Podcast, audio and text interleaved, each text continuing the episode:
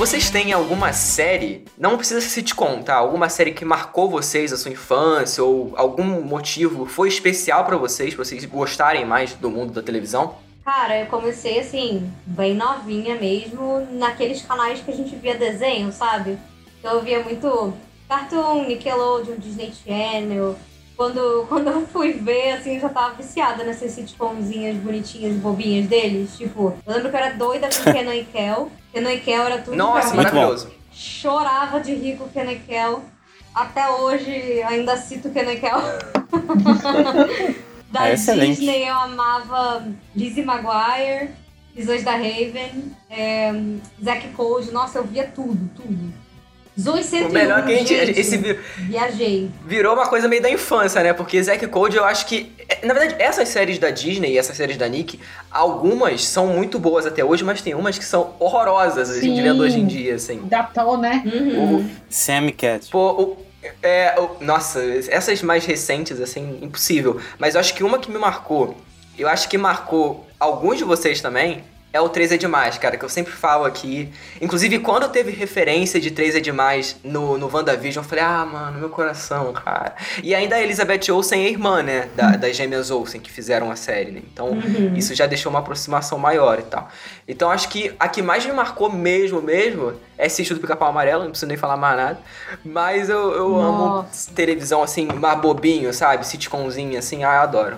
Cara, vocês vão dar risada, mas sabe o que, que me marcou muito? Que era uma sitcom? Hum. Sai de baixo. Nossa. Caraca, tá. Sério, Nossa. porque não tinha tantas séries, né? Tipo, eu, eu cresci com a TV a cabo, então eu não tinha tanta coisa a TV aberta. Só que todo domingo eu tava lá em frente à televisão, esperando a porcaria do Fantástico acabar, escondida do meu pai e da minha mãe, pra assistir o Sai de Baixo. Escondida. Escondida. Porque você não. Na teoria, eu tinha que estar dormindo. Criança tem que estar dormindo. Não, claro, claro, claro. Então me marcou assim, absurdamente sai de baixo. E eu lembro que eu dava altas gargalhadas, apesar de eu não ser fã de comédia, mas eu achava aquilo muito legal, só que eu não entendia que era uma série. Eu não entendia que era um sitcom, entendeu? É, igual o Cid falou Uhum. sobre Três é Demais. Puta, quando passava no SBT, a musiquinha até hoje, tipo, remete muito a tomar café na casa do meu- avô e tudo mais. Muito bom. Só que de série mesmo que me marcou, que me fez me apaixonar por série, ainda continua sendo IAR, por incrível que pareça, mesmo sendo novinha. Porque eu lembro quando eu Caraca! assistia na Globo, pós Sai de Baixo, teve uma época que passou bem curto. Eu lembro que eu não entendia aquilo. Eu falava, cara, isso não é novela. Isso não é o que minha família assiste. E eu gostava daquela agilidade, daquele negócio que demorava horrores pra acabar. É, Então me, me marcou muito, entendeu? Eu lembro que depois, mais velha, quando eu fui assistir IAR mesmo, que eu entendi que era uma série inédita, que passava nos Estados Unidos, que era um formato de série, não era uma novela, porque eu achava primeiro que era uma novela. Ó, a doideira na minha cabeça. Eu achava que era brasileiro. É, porque a gente cresce ali com a novela, né? Uhum. Até, até eu saber que nem tudo era BR, que era só Uhum. dublado, Nossa, isso demorou muito tempo, tá, gente? Até a pessoa identificar, né? É engraçado. É, as gêmeas, é, as gêmeas Olsen, quando passava aqueles filmes delas lá no SBT infinitamente, todos os filmes dela, porra, pra mim não acontecia aqui. Era tipo o Sandy Júnior, sabe, fazendo os filmes. É a mesma Ai, coisa. meu Meu Deus. E aí, quando eu cresci, mais tipo pré-adolescente, foi com a série de Sandy Júnior, né? Foi, tipo, durante quatro anos foi a minha. Eu cresci junto, sabe? Vendo, ó, escola, quando for pra- pro ensino médio vai ser isso, né? E tudo mais. Tipo, foi Não era porra nenhuma daquilo, era chato pra caralho e só. Não, não Mas tinha a graça gente é nenhuma, iludido, né, infelizmente. Cid? A gente é criança. Ah, mas Ah, eu sim, adoro- claro. Exatamente, a criança é iludida. O meu clássico da, da TV aberta, né? Chaves, do SBT. É, Poxa, eu tava esperando alguém falar Chaves. Eu Patrão as Crianças. Depois, ali na pré-adolescência, todo mundo odeia o Chris, que eu acho fantástico até hoje.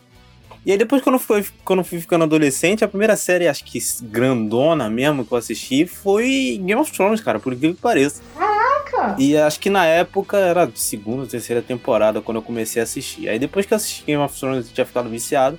Aí fui assistindo outras coisas. Aí a segunda grande série que eu vi foi Breaking Bad. E aí foi a paixão, aí que eu fiquei maluco em série mesmo. Depois que eu vi Breaking Bad, Aí agora, até hoje, eu sou maluco por série. Mas começou lá no Chaves. Começou lá no Chaves. É engraçado, né? Começa no Pô, Chaves. Chaves Quase todo é- mundo começa no Chaves. É isso que eu ia falar, né? Chaves é até meio. né? Por que, que a gente precisa falar de Chaves? Padrão, né? É por isso que eu não falei. ma- Mas, Eu tipo, também. Chaves é uma, uma série de fato mais infantil. Mas, tipo, Chapolin, eu já tinha medo. Eu já tinha um pouquinho de medo. Sim, Porque tinha aquela coisa do. Como é que é? eu Bob também Neve, Homem tinha, das eu também tinha. Era meio bizarro. gente. Não, tinha uns, Ah, era tinha uns episódios que era dark, assim, era meio sombrio. Mas isso Era. era mais legal? Hum, eu não sei, era Tá criança maluco. Eu cagona. não sei se a Fernanda curte, porque a Fernanda e você são da mesma idade, são um pouco mais velhos que eu e o Thiago. Mas a gente, como via novo, muito novo, era uma parada que, tipo, pra mim era, era meio que eu tava vendo uma coisa pra adulto. Assim, mesmo eu vendo que era, que era uma coisa mais, tipo, do, do X-Espírito e tal. Mas eu achava uma coisa mais adulta, assim, eu tinha medo pra cacete. É, enfim, hoje em dia era um medo bobo, né? Claro, pelo amor de Deus. Mas na época era coisa tipo, tipo thriller, assim, pra mim, de tão, de tão assustador que era. Mas era uma criança bem medrosa, né? Ah, o thriller. Enfim, eu era uma criança bem da medrosa. Ah, meu Deus. Mas enfim, bora pro assunto principal? Bora! Bora.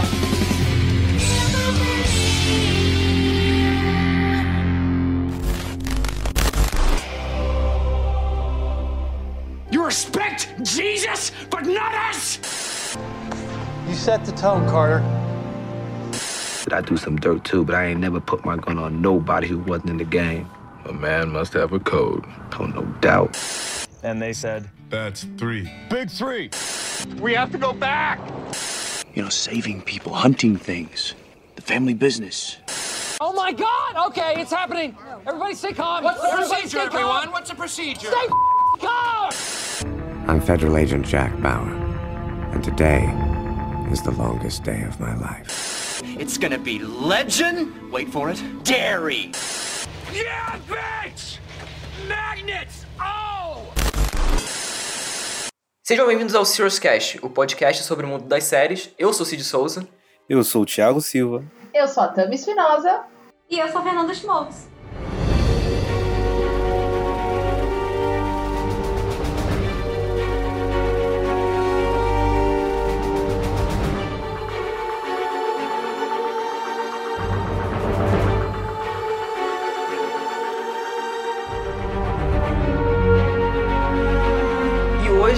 Vamos aqui falar sobre WandaVision, essa série que a gente não sabe muito bem se é uma minissérie, se é a temporada 1, né? Tá um pouco obscuro aí sobre o que que é. Creio muito que seja uma minissérie, mas enfim. É original do Disney Plus, né? A primeira série aí original do Disney Plus, que é do MCU, né? Esquece Agente Carter, esquece Agents of S.H.I.E.L.D., essa porcaria aí que o pessoal gosta Ah, de babar isso aí a gente finge que não existe. Exatamente. Não! É só a Tami que não. gosta de Agents of S.H.I.E.L.D., cara. Vamos falar a verdade? Não, eu a gosto da gente Carter também. Não, a gente Carter era bom, mas eles cancelaram. Vocês estão falando teve referências a Agents of Shield em WandaVision. Então faz parte do mesmo universo. Ponto de Ah, interrogação. para, para com isso, para com Mas aí é um demérito da série. Não é um Certo, mérito. que vai tomar seu cu? Mas enfim, a série aí que é dirigida pelo Matt Shankman aí, que ele dirige os nove episódios, né? E, e tem do showrunner aí o Jack Sheffer. E ela conta a história da Wanda e do Visão, né? Esse casal aí que foi apresentado pra gente um pouco. Pouquinho mesmo, só um pouquinho no Guerra Civil. E aí eles vivem nessa realidade um pouco que paralela, como uma vida perfeita das sitcoms, aquela realidade um pouco idílica das sitcoms. E aos, aos poucos a gente vai vendo que nem tudo é aquele mar de flores que começa no início da série, né? E eu acho que o mais interessante do, do WandaVision, assim, já começando um pouco a falar sobre, é realmente como ele trata essa realidade das sitcoms e, e, e ela brinca um pouco com isso, mas eu acho que ela é, a sendo a primeira série do MCU e começando homenageando esse universo das séries, eu acho que isso é muito bacana. O que, que vocês acham, assim, de- dessa referência por ser a primeira série da- do Disney Plus da Marvel, assim? Ah, cara, eu acho, eu acho que a série é um- um- uma introdução boa a esse lance, esse novo mundo de séries do MCU, porque ela faz ali umas ligações boas, mas ela inseta alguns tons de como vai ser é, o tamanho da, da escala das séries, assim. Não parece ser uma coisa gigantesca igual é nos filmes, mas também não é uma coisa muito pequena, né? Tem, tem uma certa relevância dentro do próprio universo, né? Mas isso aí é obviamente coisa extra série, né? Coisa pensando em universo Marvel e a gente não pode ficar assim julgando a série pela ligação que tem com fulano de tal. Acho que isso é bobo. Mas nesse lance eu acho que é, é legal, ela faz um bom trabalho. E principalmente nessa, nesse começo, essa tentativa de, de, de autorreferência à própria TV, acho que funciona até certo ponto, né? A gente vai falar mais na parte com spoilers, mas eu acho que algumas coisas funcionam, outras coisas não, depois fica meio cansativo, mas acho que funciona, pelo menos nesse comecinho. Nos dois primeiros episódios ali eu gosto bastante. Eu acho uma boa carta aberta para quem não é fã de séries, né? Porque a gente tá pegando pessoas que nunca viram série, que não estão acostumadas e além de inserir já o, esse universo do MCU, você apresenta um, um, um estilo de série que de uns tempos para cá meio que tava sumido, né? Se a gente for parar para pensar, tipo, é, é, meio que um, a gente está apresentando um novo esse universo para uma nova geração. É, eu tava vendo uma reportagem que por causa de WandaVision, essas séries, A Feiticeira, próprio 3 é Demais, começou a ser revisitada, eles começaram a procurar, o pessoal começou a conhecer, né? Então, eu achei uma boa sacada por, por, Disney Plus, assim. Eu achei arriscado no primeiro momento. Eu achei que ia ser uma bosta. sempre, eu também sempre falei, achei que ia ser uma bosta, achei que ia ser uma merda, mas gostei. É, é, sempre... é bom que ela sempre tá com a expectativa baixa. é. eu achei, Ai. eu não sou tão fã de série de comédia, aí chegou lá e, cara, mano, tá tão positivo. Eu gostei. É. E também eu acho que a, a, a própria Disney também não quis inventar a roda, né? Fazendo. Eu acho que ele pegou o que precisava fazer ligação com os filmes, pegou o que precisava ser sozinho e fez o básico, sabe? Eu acho que é por isso que eu acho que deu tão certo, principalmente usar o sitcom pra isso, entendeu? Cara, eu achei extremamente interessante, assim. Eu fiquei bem cativada por esses primeiros episódios. Especialmente porque, por conta da aura de mistério que se, instaurou né, entre os fãs, Antes mesmo da série começar, o Kevin Feige já tava pondo linha na fogueira, falando preste atenção nos comerciais, que os comerciais Nossa, têm sim. dicas e eu achei assim muito interessante.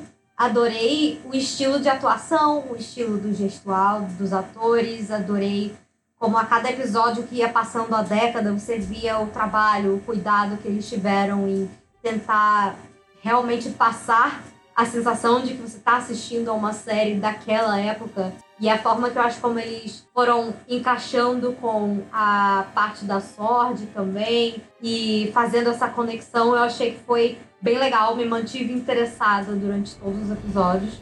E apesar de também ter feito as teorias junto com todo mundo, eu fiquei bem satisfeita assim com o final. Eu gosto quando a Marvel deixa a gente sentir um pouco a vulnerabilidade, a emoção dos personagens. Eu não é segredo para ninguém que, que, me conhece, que eu sou alucinada pelos dois filmes de Guardiões da Galáxia e eu amo Pantera Negra também. São filmes que todos eles, eles têm os seus momentos, eu não sei, é uma coisa muito de você se conectar com um sentimento, sabe? Uhum. Eu acho que todo o processo Sim. de luto da Wanda nesses dois últimos episódios foi, foi muito lindo. Eu amei como eles fizeram um desfecho, eu adorei as cenas pós-crédito, adorei como eles deixaram aí algumas portas abertas para o futuro do MCU. E no geral eu tô bastante satisfeita assim, com a série.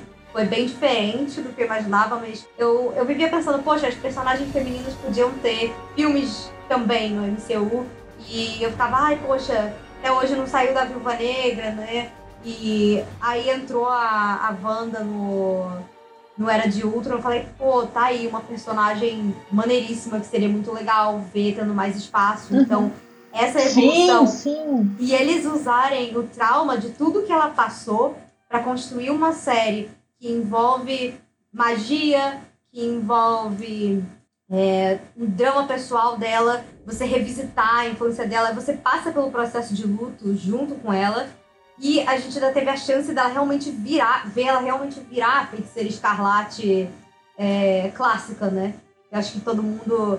A gente conhecia ela como banda, ela tava sempre ali, tipo, ela tinha uma roupinha também, a vibe do MCU, nada com uma vibe tão heroína assim. Mas eu amei que a gente pôde ver mais disso e eu tô muito animada para ver os próximos passos dela no, no MCU, assim, no cinema mesmo. Acho que a série abriu muita coisa legal pra personagem Talvez até tenha um filme mais pra frente. Eu adorei, assim, a mitologia que eles estabeleceram, toda a coisa da magia. Então, eu fiquei bastante satisfeita. É, e você tava falando desse lance da Elizabeth Olsen e, e desse lance do traje e tal. Engraçado, foi até uma coisa que ela reclamou, né? Porque no Era de Ultron ela tinha mó decotão, né? No, no Guerra Civil também e tal. E depois ela falou que, pô, tá meio uhum. zoado isso aí. Eu acho que ela conversou com o Kevin Feige e tal. E aí, provavelmente dessa conversa deve ter vindo várias ideias. Eu acho que o, o WandaVision começar sendo uma homenagem pra televisão, uma homenagem meio que da Marvel, né, pra, pra televisão, e ter toda uma explicação uhum. dentro da série por que, que isso acontece, eu acho muito foda, porque foi engraçado isso. Uma coisa que eu, eu, o Arthur e a Marina, a gente comentou muito no nosso episódio de Fuller House aqui no podcast, que esse lance das sitcoms, essas sitcoms mais antigas, assim, é uma coisa meio idílica, assim, né? Mesmo, meio, meio é, impossível de você viver aquilo ali na vida real, sabe? E, e eles trouxeram isso, né? Essa coisa dela querer viver aquele mundo perfeitinho com o marido, com as crianças, aquela coisa do American Dream. Sim, isso é assim. é maneiro. Isso eu achei uma sacada genial. E eu, eu por muito tempo, sitcom foi meu gênero de, de, de séries, assim, favorito, sabe? Então eu gostei demais. Eu acho que isso ficou muito bem feitinho, muito bem amarradinho com o universo como um todo. Não que isso necessite de, de, enfim, de ter conexão com o universo ou não, mas eu acho que isso ficou muito. ornou muito bem com o universo todo criado, sabe? Não ficou uma coisa muito distinta no final das contas, se a gente for parar pra pensar, assim. E acho que a série tem o sua... esse grande acerto de não ser só alguma coisa, sabe, dos filmes, sabe? Ela tem a sua É só um spin-off, é só um spin-offzinho. Ela... Não, não é nem um spin-off, é, sabe quando você fala, puta, precisava mesmo? Você para pra pensar, tem coisa que você fala, nossa, pra que que existe isso? Pra que... Não, a série, ela consegue não só funcionar sozinha, mas eu acho que ela consegue ser parte do universo dos filmes e ela complementa sem estragar o que a gente já conhece, entendeu? Eu acho que talvez esse uhum. é o uhum. maior acerto da série. Sim. Eu, só voltando um pouquinho no negócio do Cid, que o Cid falou das sitcoms, é que é uma boa sacada trazer o, o, o Matt Shackman para dirigir esses episódios, porque ele é um cara que já é meio que veterano em Hollywood, né? Ele é meio que um especialista em série, em direção de série. Ele tá Pô, cara, o cara dirigiu, sei lá, Todo Mundo Deu Chris, sabe? E dirigiu de Todo Mundo Deu Chris a Game of Thrones, Succession. Legal. Então é um cara já bem cascudo em, em, em fazendo TV. Então acho que ele já tem um, uma boa mão para dirigir, para fazer a direção desses primeiros dois episódios naquela homenagem a sitcoms. Eu acho que ali é, é a melhor parte, assim aqueles dois primeiros episódios, Também a acho. forma como a direção casa perfeitamente com todo o clima e tal, e ele tudo funciona muito bem para fazer, e você se sente imerso naquela parada, né? Isso que é maneiro, você uhum. se sente bem imerso. Parece que realmente você parece que foi gravado naquela época. Eu acho que isso é legal, isso funciona muito bem. É. E a própria brincadeira que eles fazem de tipo formato 4x3, aí depois bota em formato wide, depois eles vão brincando com isso. E eu acho que, tecnicamente, já adiantando um pouquinho, eu acho que ela é perfeita, tirando o último episódio, que pra mim destoa muito. De, de, tecnicamente falando, é, o próprio lance do CGI eu acho que não funciona muito bacana, assim, eu não sei o que, que vocês acham sobre, mas eu acho que tirando o último episódio, eu acho que ela tem um, um, uma parte técnica, assim, fenomenal, sabe? E, e eu acho que é, isso é muito, faz muito parte do, do, do, que a Disney tá querendo fazer com essas séries, né? de ser, ser meio que um cinemão, né? Deixa eu fazer uma pergunta. Alguém sabe se esse último episódio foi gravado antes ou pós-pandemia? Porque eu lembro que tava nos finalmente, quando a pandemia explodiu, né? Então eu não sei se Wanda... Eu sei que o, o Falcão, que é a próxima série da Marvel da Disney, né? É, ela foi afetada, mas eles conseguiram voltar as gravações quando foi permitido. Mas Wanda, eu não lembro se eles conseguiram finalizar e teve alguma coisa. Porque, como você falou, destoa mesmo esse último episódio em relação aos outros. Nada que estrague a história, né? Obviamente. Não, não, mas, de forma nenhuma. É, eu não achei, não. Não achei. Tem algumas coisinhas, Thiago, se você parar pra pensar assim, tipo, puta, você percebe que tem umas. Você fala, nossa, faltou um trabalhinho. É, mas principalmente nas cenas é. Dragon Ball. Nas cenas Dragon é, Ball, pra não falar, dar spoiler. Nossa, foi muito Dragon Ball. Mas eu acho é, que. Eu ia falar um bagulho aqui, mas era muito spoiler, então vou ficar quieto. É, então. não sei, não sei, não sei. Não sei, acho que não. Acho que tem outros problemas nesse último episódio. Olha aí. Pois é, mas eu acho que a série, ela, ela, assim, voltando um pouco, eu acho que ela funciona sozinha. Eu acho que esse é o maior mérito da gente conseguir ver que, tipo, eles trouxeram o, a Elizabeth Olsen e o Paul Bettany, que já tinha uma química. O Paul Bettany é filha, um filho da puta na vida real, não vamos, vamos falar a verdade aqui, a gente não passa pano pra ninguém. Ele é um filho da puta. E, mas, assim, eu fico, eu fico até triste, cara, porque eu achei ele perfeito na série. Assim, eu amei as atuações no geral, mas para mim a Elizabeth Olsen e o Paul Bettany foram incríveis, assim, O, eu tava até vendo os amigos. Ah, o Paul Bettany é um sem graça. Ele não é pi- uma das piores coisas da série. Eu falei, mano, eu dou risada com ele, todas as piadas. Aquela coisa dele bêbado no começo. Eu falei, mano. Gente, eu eu- do bêbado, eu ri tanto, sozinha. Pois é, cara. Eu sentava na cama pra rir. Eu adorei, Ai, ai, adorei. Esse, esse- essa piada foi boa, eu ri muito, cara. Eu ri muito. Pois é, e eu vi muita gente reclamando, assim, principalmente do Paul Bettany, mas da Elizabeth Olsen também, ah, ela não tem expressão e tal. Eu acho que, em quesitos técnicos, como eu já falei. Porra, é... não tem expressão sacanagem. A ousadia, hein? É. É, mas enfim, Ai, vamos, meu vamos, vamos pras notas já, porque aí a gente já pode falar com spoiler, porque sem spoiler é um pouco complicado, né? Porque como tem esse lance de mistério e tal, a gente vai acabar, querendo ou não, É. entrando um pouquinho na trama. Então a gente vai dar aqui as nossas notas de 0 a 5 estrelas, aí começando pela convidada. É, pode dar nota quebrada, porque sempre tem essa pergunta, então pode quebrar a nota se quiser, se precisar. Enfim, de 0 a 5, Fernanda. Eu acho que essa série ela conseguiu ser diferente, conseguiu mostrar um pouco dessa personagem que eu tenho tanta expectativa pra ver no futuro do MCU. Eu amei as atuações dos dois, eu amei as transições de época, eu adorei como eles encaixaram vários outros personagens, tipo Darcy, o Wu, a, a Mônica também. Eu tô muito empolgada, eles abriram muitas coisas, eu adorei. A Agnes, excelente personagem, excelente personagem. Adorei até as ideias malucas que eles fizeram aí, que deram uma enganada na gente, certas participações especiais aí, né? Mas no geral eu fiquei bem satisfeita. Foi, não foi diferente do que eu imaginava. Eu tava animada, mas acho que o que eu mais queria ver, que era a Wanda processando o luto dela, rolou. Então, assim, é, eu também tenho alguns pequenos probleminhas com o último episódio. A gente vai conversar depois sobre isso. Mas eu acho que, olha, em, termos de um MCU, é um 4. É um 4. Não, não me Ó, decepcionou. Boa nota, boa nota. Pois é. Boa. Gostei dos efeitos, gostei. Vamos lá, Thiago. Então, uma breve história aqui da, da minha. Do meu pequena, da minha pequena relação com o. WandaVision. Vai. Quando anunciou, eu falei, foda-se, eu não ligo pra essa série, não ligo pra esses personagens. Eu- Era um personagem que não me interessava muito. Então eu, fico, eu é fiquei, muito seco, eu, né, eu cara? fiquei naquele Incrível. lance, eu vou ver, mas hype nenhum. E eu, eu fui levando assim até a estreia. Vi os dois primeiros episódios, gostei muito, fiquei bastante empolgado. Depois a série acho que continua melhorando, melhorando. Tem uma meiuca bem legal. Meio pra reta final tem problemas e, e o final eu não acho eu não acho muito bom assim não. Eu acho que ele tem problemas bem bem bem sérios assim. Eu acho que ele podia ser muito melhor. Mas não é ruim a série assim. Acho que a série é muito boa. Ela tem, tem uma boa técnica, tem uma narrativa legal. Eu acho que o lance da. Todo o drama da Wanda é bem, é bem trabalhado até certo ponto. Não é nada de muito aprofundado, não é nada de revolucionário, não é nada de mudou a história da televisão e nem tem essa pretensão. A série nem tenta ser isso. Eu acho que quem fala isso ou quem imprime sobre a série isso está completamente equivocado. Então, dito isso, eu acho que vou, vou copiar a Fernanda aqui. Em termos de MCU, é um 4, cara. Eu acho que é uma boa série, acho que é uma série que merece ser vista. E 4 tá ótimo, cara. É isso. Olha aí. Tami. Ó, eu tive uma experiência um pouco parecida com o Thiago, quando foi anunciado. Eu falei, cara, tinha tudo pra ser boa. Só que assim, sabe quando você fala, cara, depois de Game of Thrones, a gente fica, tipo, com o pé atrás com qualquer coisa que tenha hype. Eu, eu nem trailer eu vi dessa série. Então, quando eu Caramba. comecei a assistir, eu não assisti nenhum trailer de Ser Mulher. Cara, quando eu assisti o primeiro episódio, eu levei uma surpresa. Eu falei, opa, estão me importando? Com visão? Cara, eu nunca liguei pro Visão. Juro por Deus, nunca liguei. É, nem, Nem eu, no nem Guerra eu. Infinita eu liguei. Eu chorei quando ele. Não, quando ele morre lá no Guerra Infinita, obviamente. eu nem choro, isso aí, é nem isso aí triste eu e tudo liguei. mais, filho. Não, Eu fiquei tipo, vai tarde. Eu fiquei mais puto com outras paradas do que com, com ele morrendo. Tipo. Foda-se, Visão. Foda-se. eu fiquei no contexto. No contexto.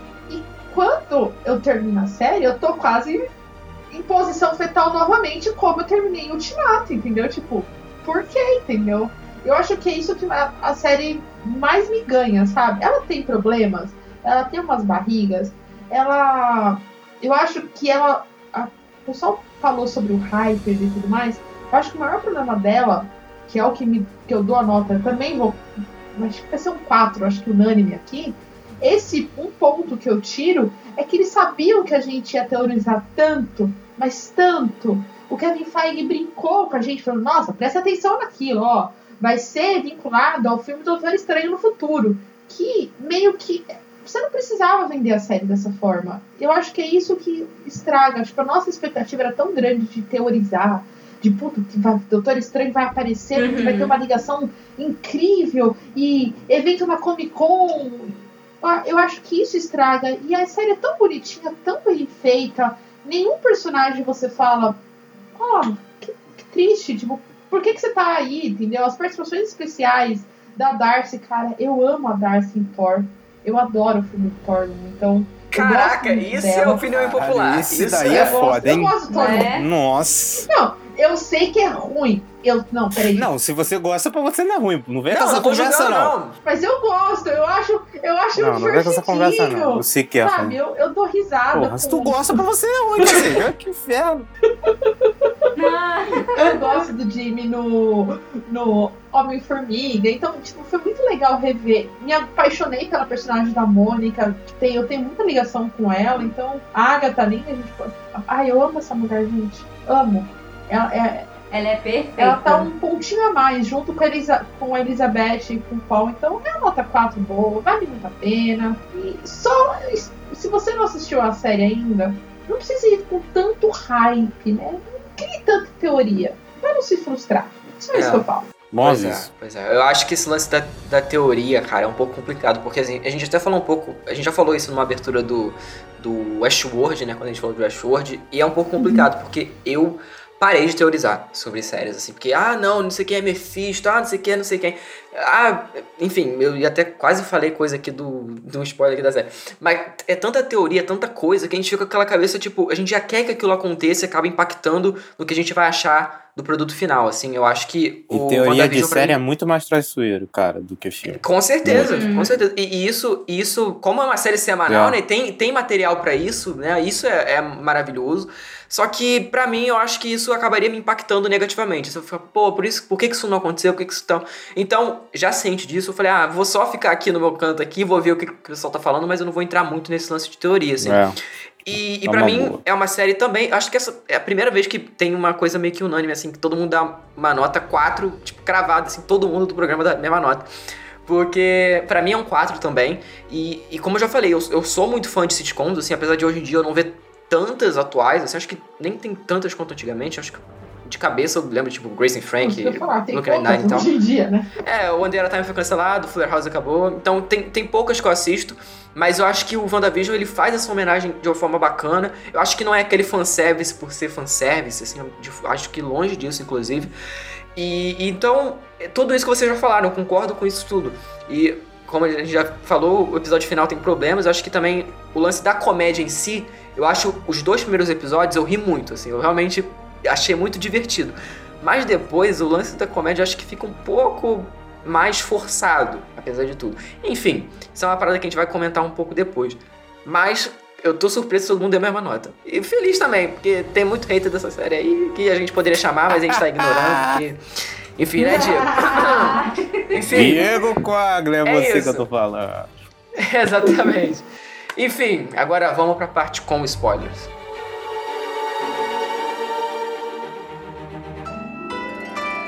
Bom,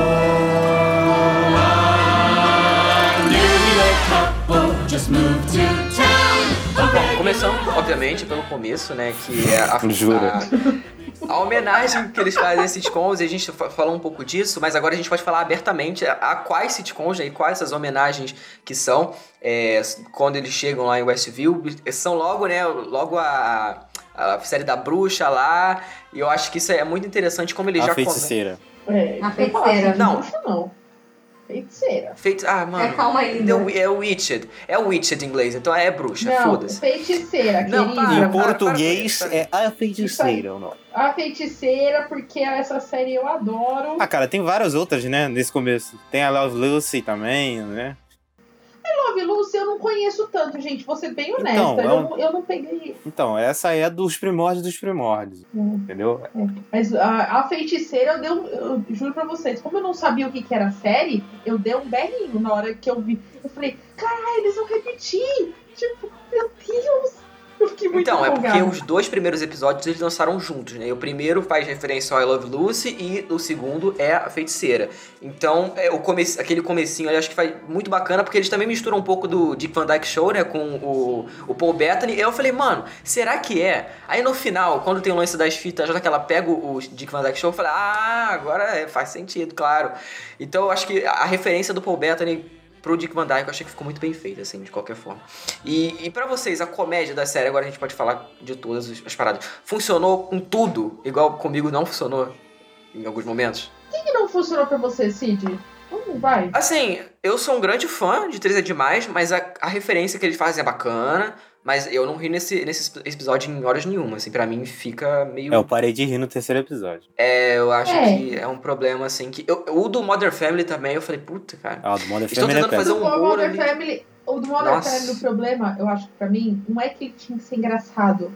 É que a gente tava tão sedento por informações que a gente não tava mais, ah, eu quero Uhum. ver sitcom. Não, a gente queria resposta. É, também a gente queria, a gente tava teorizando. Também. Eu acho que também, eu acho que não é nem só a questão de não ser tão engraçado, mas aquela coisa de tipo, a gente quer respostas, eu não quero mais uma mesma história, eu não quero mais o mesmo formatinho, entendeu? Uhum. Foi no do Game of Thrones mesmo, viu?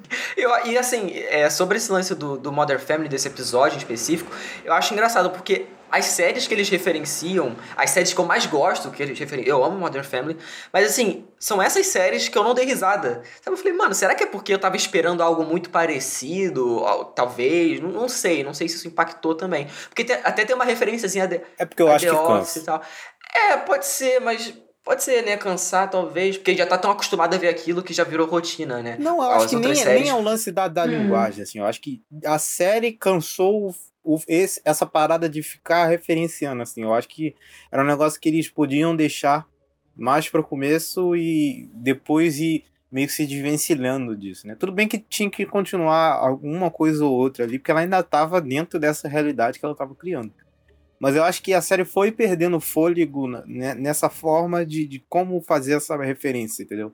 Acho que nos Uhum. episódios 1, 2 e Uhum. 3, que são ali da década de 50, de 60 e 70, eu acho que isso funciona muito melhor, entendeu? Do que quando, quando eles passam dos anos 90, eles chegam para os anos 2000, eu acho que aquilo ali, acho que bateu de encontro com a série e meio que ficou, meio que eles não conseguiram se organizar, fazer de um jeito bem organizado, assim. Acho que até os anos 90 tava funcionando. Tudo bem que com o tempo, cada, a cada episódio eu ria menos, né? Até que chegou quando. Aí, aí é. começou, quando começou a irritar, aí acabou. E aí, pra mim, ainda ficou no saldo positivo. Agora, se ela fosse uma série mais extensa, ela tivesse se estendido mais ou se tivesse ficado só nisso, eu acho que seria péssimo. Assim. Eu acho que a série, de- do meio pro final, ela se salva mais pelo, pelo extra Rex, falando assim, né? Lá pelos lances da, da própria Sword lá e as outras trilhas, a própria história da Mônica. Eu acho que é isso, assim, sabe? Olha, agora que a gente abriu aqui os spoilers, eu posso falar que, apesar de eu amar a Wanda e ter adorado o desenvolvimento dela, a rainha da série é a, é a Agatha. Mano, cara, pior que eu não consigo céu, compactuar. Eu não cara. consigo compactuar com esse hype que tem com a Agatha, cara. Eu, eu queria muito. Nossa. Porque as pessoas amam. Não, ela é maravilhosa, cara. Nossa, As mudanças sério. da É, atuação dela são muito boas. Eu acho que, inclusive, ela se encaixou até. Ela conseguiu fazer até melhor essa interpretação passando das décadas, com as expressõezinhas, e ela tem um jeito meio, meio cínico, e ao mesmo tempo ela, ela tem uma vibe muito fofinha no começo. Você fica. Ai, mas será que é? E pior que assim. É, você fica assim, será que ela é legal? Será que ela não é? Pior que desde o começo eu já tava meio tipo, ah, essa, essa personagem tem que ser a vilã. Essa personagem tem que ser a vilã, porque. Ela tem é, uma tá cara de vilãzona, né, cara? É, não, e tá tudo muito esquisito aqui, todo mundo reagindo de um jeito esquisito e ela tá sempre ali, na boa, de boaça, sempre se metendo muito na trama principal ali quando tava rolando sitcom. E. Ai, gente, mas essa atriz, ela é tudo, tudo. Até quando fica aquela galhofa mais brega no último episódio, eu tava chorando de rir, assim. Tá... Nossa, tudinho Porra. Disney Channel vibes total, cara. Disney Channel Muito, Descendentes. nossa. Descendentes, sacou? muito. Então, se não fosse. Se a roupa fosse um pouco mais brega, era descendente. Total, total. Me lembra muito quando a Christine Chenoweth fez a Malévola, sabe? Perfeita. Ela com a risadinha de malvada, gente, tudo pra mim. Tudo pra mim. Sim. Até sim. o efeitinho da magia lá dela, dela tentando segurar os filhos da Wanda. Eu, gente, Malévola do Descendente faria muito isso. Parece muito, cara, parece muito. Eu, Ai, gente, Eu acho que- eu acho que essas coisas funcionam, sabe? Mas eu acho que o humor da Aham. personagem não me pegou tanto, sabe? Eu, apesar de eu, eu, eu entender, óbvio, eu tava brincando aqui, mas eu acho que ela é uma personagem bem interessante, que o pessoal desde o começo também, ela meio que ela fazia o papel da vizinha enxerida, né? Meio Kimi Gibbler do, do 3 é Demais, assim, que ela chegava e tal, entrando. Eu gosto, eu gosto disso, eu gosto desse tipo de personagem, mas com, com ela não me pegou. E ela, depois ela deu uma, uma, uma sumida, eu acho, assim, dos episódios e tal, foi ficando um pouco mais de lado, e, e, obviamente faz sentido. E a- o pessoal tudo falando que ela era. é, o nome dela era é, Agatha, né? Aí depois ficou Agnes e tal. Então tem toda essa brincadeira, que tem o lance do Não, era coelho o também, que nos era quadrinhos. Agnes primeiro. Era Ah. Agnes, depois virou Agatha Cid Harkness. passando fake news aí. Isso. Bom, bom. Não, é porque tem o lance do. É porque, pô, são nomes muito parecidos, né, Tiago? Pelo amor de Deus. E tem o lance do coelho também, que nos quadrinhos tem esse coelho, que não sei o que e tal. Então tinha vários, vários indícios, né, de que ela era vilã, mas o pessoal tava tão focado no lance desse Mephisto que acabou que, que ela foi ficando meio de lado. Nossa. Tanto que aquele episódio do Halloween, que ela chora, que é aquela coisa bem creepy, né, do, do pessoal que fica meio que catatônico ali na, naquela borda. E, e eu achei fenomenal essa cena. Esse do Halloween é muito bom. Esse do Halloween foi sensacional, cara. É, é isso. Eu acho também que ficou excelente, assim, excelente a personagem. A partir desse ponto, eu- eu acho que a galhofa funcionou, assim, comigo, desse, desse, essa coisa mais espalhafatosa da personagem, assim. Eles botaram o Visão vestido com aquela roupa verde horrível. Gente, é- é, na hora que eu vi ele com essa roupa, eu falei, gente, que vergonha. Mas ao mesmo tempo combinou tanto com o episódio em si. Sim. E eu falava assim, cara, é pior que eu tô comprando. Queria ele vir com essa roupa também agora, entendeu? Não, a própria a roupa da Wanda também ficou excelente. Não, ela tá. diz- Não, gente, cê- peraí. Não, Cid, ela não tá excelente. Ela tava muito gostosa. Puta que pariu. Pode ser honesta. Não é? Nossa Pelo amor de. Deus. Ela tava muito. Gente, eu não sei se era essa roupa mais bonita, porque ela tava livre, sabe? Tipo, eu senti ela uma super hero- heroína, entendeu? Ou a roupa roxa no Uhum. final. Não sei, estou na dúvida. Pô, roxa não, aquilo ali é o escarlate, pô, não é roxo. Não, mas aquele visual do final ficou maneiro mesmo. Eu gostei. Nossa, eu amei. Gente, e a golinha tartaruga ao invés do decotão. Eu amei o visual. O cabelo meio anos 80, tudo E é o que bagunçado, a meio... gente tava falando, Gente, a perfeita. maquiagem do olho, né? Tipo, bem escuro pra realçar. E é que nem a gente tava falando, ela criticou muito a atriz, o primeiro traje dela, do decote, Uhum. que ela falava, cara, é, como é que eu vou lutar com o cara se eu não me sinto confortável e tudo mais? Essa roupa, Uhum. ao mesmo tempo que ela é sexy, a gente não vai negar, né? A gente, É. né? É é não é uma roupa lá. Só que ao mesmo tempo, você via que ela tava se sentindo confortável. Eu espero do fundo do Uhum. meu coração que daqui a alguns anos ela não solte uma notícia num jornal dizendo que não estava. Pelo menos aparentou, entendeu? É, pois é. É, tem que ter esse É. equilíbrio, né? Igual o o Chris Evans, né? tá, fica gostoso pra cacete no traje, mas fica uma coisa que dá pra- que não é nada demais, assim. Então acho que dá pra ter esse equilíbrio, né? Entre a, a delícia É, e bom, o America's é mesmo, galera? É, exatamente. Até eles brincam com essa porra. Até o filme Excelente. precisou, até o filme se sentiu uma obrigação de fazer um comentário. Depois de anos, tipo, tá, da Exatamente. bundinha do Capitão América, sabe? No, Ai, meu na Deus. maior, no filme de maior bilheteria de todos os tempos. Vamos, vamos parar pra falar sobre isso. Muito excelente. America's Ass, exatamente.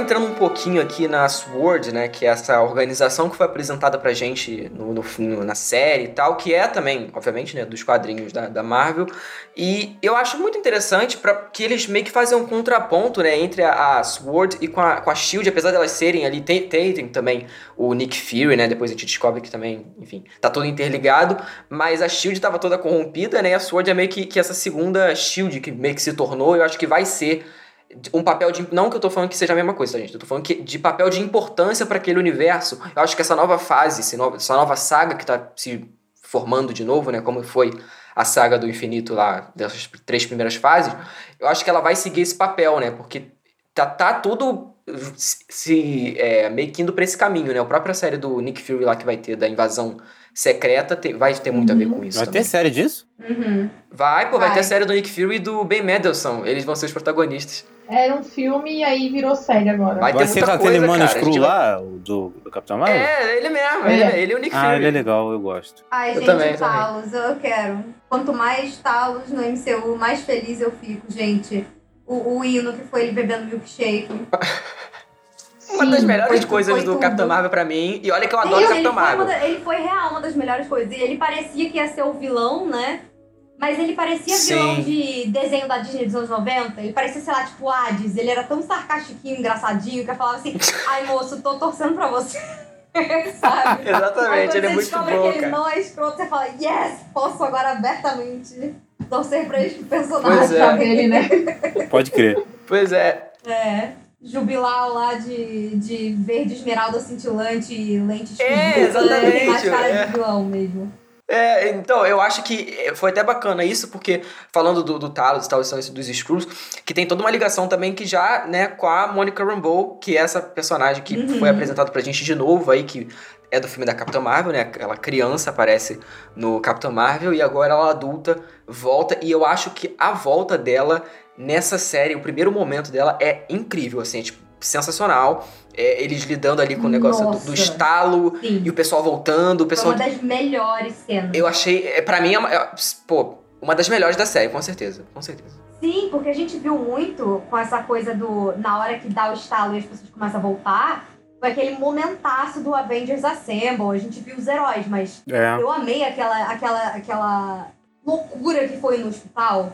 Porque foi praticamente a mesma coisa do que quando to- todo mundo começou a sumir. Foi um caos completo. E você fala, cara, da onde estão vindo essas pessoas, sabe? O que, que aconteceu? As pessoas simplesmente apa- foram apagadas e voltaram exatamente como elas estavam, né? Isso foi uma coisa também que a gente viu no, no próprio Homem-Aranha Longe de Casa, né? Que alguns personagens envelheceram, mas quem voltou, voltou igual. Passaram cinco anos, Uhum. não foi? Cinco ou seis anos? E o É, trauma tu- da... é, Cinco da- anos. Cinco, né?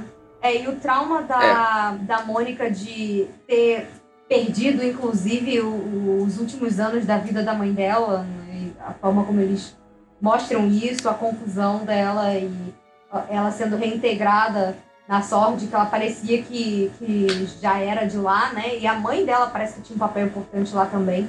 Eu tô bem curiosa pra saber É se... criadora, né? É, eu tô muito Ela curiosa tinha um papel saber como se fosse isso de fundadora, porque tinha até aquela foto Capitão dela. Marvel 2. Sim. É, pois é. E quero muito saber como é que eles vão fazer isso no, no MCU. Mas, nossa, eu tô, eu tô. Ai, meu hype pra Capitã Marvel 2 tá muito alto. Quando rola aquele momento lá, aquele mini embate dela, quando ela já tem alguns poderes com a Wanda, eu falei assim, ai. Mas eles vão segurar é, os grandes momentos dela pro Capitã Marvel, com certeza. Mas, Ah, gente, ela, Carol Danvers e Kamala Khan é tudo que eu pedi na minha vida. Meu Deus, esse filme vai ser muito bom. Tô muito Eu tô empolgada. empolgado pra Ai, cacete. gente, eu vou ser. Ai, vamos lá, deixa eu ser tudo contra. Ih, Eu não gostei da, eu não gostei da parte da Sword. Quanto mais eu penso, desde que acabou o episódio, mais eu percebo que foi um grande vem aí que não foi. como assim? Não foi? Eu gosto muito da, da personagem da Mônica. Só que talvez esse plot da, da Sword, da divisão, do vilão, do diretor, que da mãe, sabe, da mãe dela ser a- Foi- a- Foi meio clichê, né? não é nem só clichê, é um Vilão. tipo, cara, eu preferia, tipo, tudo isso da Sword tivesse não sido retratado e ter focado na mais na Mônica, entendeu? Eu senti muito falta Mas aí fazer da a Mônica na sozinha, falando com nada. Ela tem que interagir com alguma coisa, porra. Mas o problema é que eu senti nesse plot da Mônica que assim, eu gostei tanto da personagem, eu gostei Uhum. tanto da construção da história dela, dela ter voltado. Puta, igual vocês falaram, a cena do, do Bip do blip não, desculpa, do estalo, né? Pós-estalo, das pessoas voltando, que a gente sempre quis saber o que aconteceu. E no Homem-Aranha, eu lembro que na época, quando eu assisti Homem-Aranha, eu falei, caralho, eu queria ter visto isso. Eu queria ter sido mais Uhum. discutido. E eu acho que a série, ela, quando ela começa esse episódio dedicado à Wanda, a Wanda, desculpa, quando ela é dedicado à Mônica, eu, caralho, agora eu vou saber mais da, da Mônica. É, eu, eu senti falta, entendeu? É, sabe? Toda vez que eu vejo esses negócios relacionados ao estalo do Thanos, eu lembro de Leftovers, assim. Então, só queria falar isso. Vejam Leftovers. É isso. Talvez, talvez, gente. Vamos assistir, é, Thiago. sido. Talvez eles tenham mantido uma coisa mais simples. Primeiro porque a série não era tão longa assim, o foco era realmente na Wanda e nas questões dela, mas talvez esse plot tenha sido só, tipo, pra você iniciar realmente a Sword no universo e talvez encaixar esses personagens que eram bem secundários nos outros filmes como peças importantes aí pra, pra, pra próxima fase. Porque É, concordo. Cara, foram eles ali, o o Wu, a Darcy, a Mônica, foi, foi essa galera aí que desmascarou o cara lá que tava liderando. Então eu imagino que é bem possível que a gente veja a Darcy com um papel maior, até porque vem o Thor Love and Thunder por aí, né? Uhum. E com a Jane Foster aparecendo de Thor, eu acho bem difícil que eles não, não peguem a galera da Terra de novo. Tipo. Pô, eu quero muito Stellan Skarsgård do- voltando. Cara, eu amo esse Stellan. velho. Ele é muito bom. Cara. Ele é. É. tudo, cara. Então, e eu Ele é acho que é bem viável. E a Da- cara, eu achei que a Darcy funcionou, inclusive, bem melhor nessa série. Pô, eu achei ela que ela maravilhosa. funcionava nos filmes do Thor. Ela tinha um, um, um- realmente um propósito maior do que só ser a Cat Dennings sendo sarcástica e maravilhosa e linda, tipo, me beija, sabe? Nossa, ela é. Meu, Nossa, meu Deus. Ah, ela é tudo, essa mulher é tudo, na moral. é tipo, ela pode só ficar parada que eu já tô curtindo. Ela, ela é, fez uma série né, de comédia, é o Two Broke Girls, que é da. Se não me engano, é- Girls. ou é da CW ou é da Warner, né? Que era uma série de comédia aí. E, e aí eu, eu inclusive fiquei esperando uma referência, mas, não- mas infelizmente não, não rolou. Ah, por que que não teve? Eu pensei que ia Eu ter. acho que era Quando ela foi parar no Rex. É, é- Ah, é ah, verdade, talvez, é, porque seja da. Warner, né? Pode ser. Cara, eu esqueci desse pequenino detalhe, a briga de corporações. oh, Exatamente. meu Deus. o rato não quer enaltecer os colegas. Nunca. É, exatamente. Eu acho que, que é bacana esse lance do, do estalo ser. Eu acho que isso vai ser igual, uma escala diferente, claro. Quando tinha séries da Marvel Netflix, que direto eles falavam, ah, aconteceu a Batalha de Nova York, ah, porque não sei o que. Todas as séries, quase todas, na verdade, da, dessa Marvel Netflix, é, Demolidor, Jessica Jones. Não, mas que- a diferença era patética, né? Ele Não, falava o cara sim, verde. Claro, falava, podia falar claro. Hulk, vai tomar no cu. Não, era tosco pra caralho, mas eu acho que vai ser uma parada melhorada no- nessas séries agora do Disney Plus, porque a gente, eu sinto uma coisa muito mais unitária do que aquele, aquelas referências que tinham nas séries Marvel Netflix, entendeu? Eu acho que essas fazem realmente um sentido, eu acho que isso vai impactar muito no, no universo como um todo. A também tava falando um pouco da, da- da- do lance da Mônica e tal. Eu acho que isso foi plantado aqui, principalmente esse lance da Sword, foi plantado aqui pra a gente vendo depois isso se ramificando nas outras séries, nos, outro, nos outros filmes e tal. Eu acho que ela vai ter um Exato. papel muito grande no, no, no filme da Capitã Marvel, porque a menina, o, o- a menina do Miss Marvel já foi confirmada também no Capitão Marvel. Então acho que eles vão tratar desses assuntos em Tanta sei gente lá, que eu tô perdido. na maioria dos, pró- do- dos próximos filmes e séries, eles vão falar sobre esse lance e vai ser um- de perspectivas diferentes, né? Porque o filme do Homem-Aranha, o 2, é uma comédia, então eles trataram de uma forma mais leve e tal. Tem, tem aquele vídeo no começo de, de despedida pro Homem de Ferro, de luto e tal, que é uma coisa muito mais voltada pra comédia. E eu acho que esses próximos vão ser mais, tipo, mais pro drama mesmo, mais focado no drama, como foi aqui na série, apesar de ter esse lance da sitcom. Esses momentos assim, eu fico até meio. Tipo, é tipo o seu Madruga olhando pra tela e engolindo em seco, sabe? Que Você fica assim, tipo, caralho, é foda. A gente, fica, a gente fica assim, eu fiquei assim vendo a série em alguns momentos, então. É, mas eu, eu curti muito dessa ligação que eles fizeram, sabe? É bem legal. Mas cara. olha, falando é. de piadas, eu não sei se vocês repararam, mas eu tava vendo com o John e a gente, a gente deu até um gritinho na hora. No episódio com o fake Pietro, que é que foi o maior bait que Kevin Feige e seus coleguinhas fizeram com a gente nesta série, entendeu? Tem uma hora que no episódio do Halloween, Confesso que não caí. na hora do Hallow... na hora do, do- do episódio do Halloween, ele faz uma piada com o Kikass e é muito engraçado. Sim, Porque sim. ele, o Sim. Evan Peters, ele era o amiguinho do Kick-Ass do Aaron Taylor Johnson, que era o outro Mercúrio. Eu fiquei assim, não, Que eles não estão fazendo é. essa piada. E ele só faltou ele dar uma piscadinha pra tela, Caralho. sabe? Foi muito Aham. abertamente escancarado uma referência, sabe? E detalhe, na mesma semana foi quando o Big Brother usou também o, que, o Scott Pilgrim. Nossa, eu mas aí que tem nada a ver, né, Tam? Calma. Aí eu tinha visto um vídeo de teorias, tipo, nossa, como o Big Brother está, é, como se diz, usando, né, al- alguns quadrinhos de cultura, filme e tudo mais. Aí eu vi um vídeo falando do Kick-Ass. Eu falei, ah, legal. Aí eu terminei de ver o vídeo e fui assistir o WandaVision. Quando apareceu isso, eu falei assim, que? Como assim? E eu vi as pessoas não comentando, eu falei, como assim ninguém percebeu isso, gente? É porque Eu o Kick-Ass não é um Kick-Ass. filme tão, tão hypado, Sim. né? Ele era ali do... Né? Tinha só certa fama, mas ele não, nunca foi um filme... Eu gosto pra... Ele tem Pô, vários problemas. derivado do Kick-Ass. É, não, porque, porque o, no final de contas, o Aaron Taylor Johnson, que foi o Mercúrio do MCU, o papel mais famoso dele é o Kick-Ass. Ele não fez tantas coisas É, que grandes assim depois. É. Ele fez aquele. Inclusive, ele fez par com a Elizabeth Olsen naquele Godzilla. No Godzilla? Godzilla. Aham, isso. Foi, engraçado, foi, foi engraçado porque. Qual? De 2014? É, é, É, que eram justamente. Então. Eles eram justamente irmãos no. Caralho! E aí eles eram par no, no Godzilla. Depois Nossa, ele esse fez, filme é tão lá, esquecível que eu ele esqueci. fez- então, ele, exato, ele fez coisas que não marcaram, sabe? Então aparecer o Evan Peters fazendo uma referência no Kick-Ass, sendo que no Kick-Ass ele que tava ali do lado meio que sobrando no filme. E engraçado porque ele tem muito mais o perfil do Kick-Ass como personagem do que o Aaron Taylor Johnson. Pra porque, né, Hollywood quer sempre botar Uhum. o galanzinho e tudo mais, mas o Kick-Ass era pra ser o menino esquisitinho. E o Evan Peters, ele, ele é muito... O mercúrio bonitão, dele é... né? é- Tipo- é Não, não, exato, Evan o Peters não é bonitão, não. dele é o, o personagem esquisitinho. Não, é bonitão sim, Não, sim. então, o Evan Peters, ele, ele. Eu acho ele bonito, mas ele não tem pinta de galã.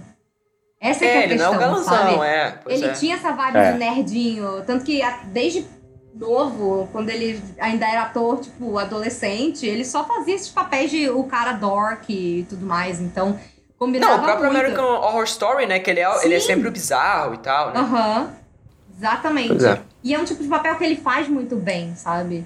Então eu tava tipo, Sim. ai meu Deus do céu, não é possível que eles estão jogando shade, fazendo piada com, com, com a fama dos dois Mercúrios no meio da série. Tá Não, bom, é então. engraçado que você falou isso. Isso do, do, do Aaron Taylor Johnson, ele só aceitou fazer o Mercúrio porque a Elizabeth Olsen meio que conversou com ele, né? Aí ele aceitou fazer a parada, porque ele não Sério? queria fazer. Aham, Ah, na não época sabia. eu fiquei. Falei, cara, eles são muito brother na vida real. Então, tipo, ela falou com ele e tal, legal. e ele fez. Fica aí o trocadilho. É, eles são muito brother na vida real. Ah, kkk. Cara, que merda, cara. que bosta. Que bosta.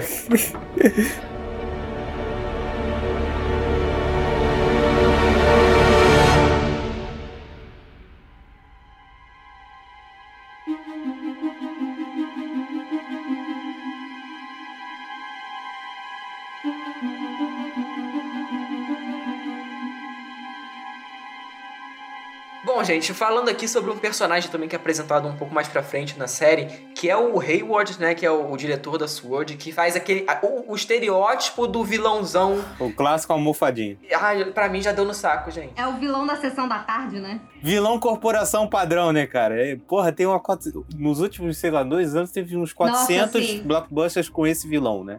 tem, tem vários, vários, vários, vários. O último, que, o, que, o que me veio à cabeça, que é igualzinho ele, é o vilão do jogador número 1. Um. Que é a mesma coisa, até parece o mesmo Caralho. ator. Os atores são parecidos, né? Até a mesma cara, o maluco. É tudo branco, branco, Branco, velho, de velho, cabelo grisalho, e- olho, olho claro.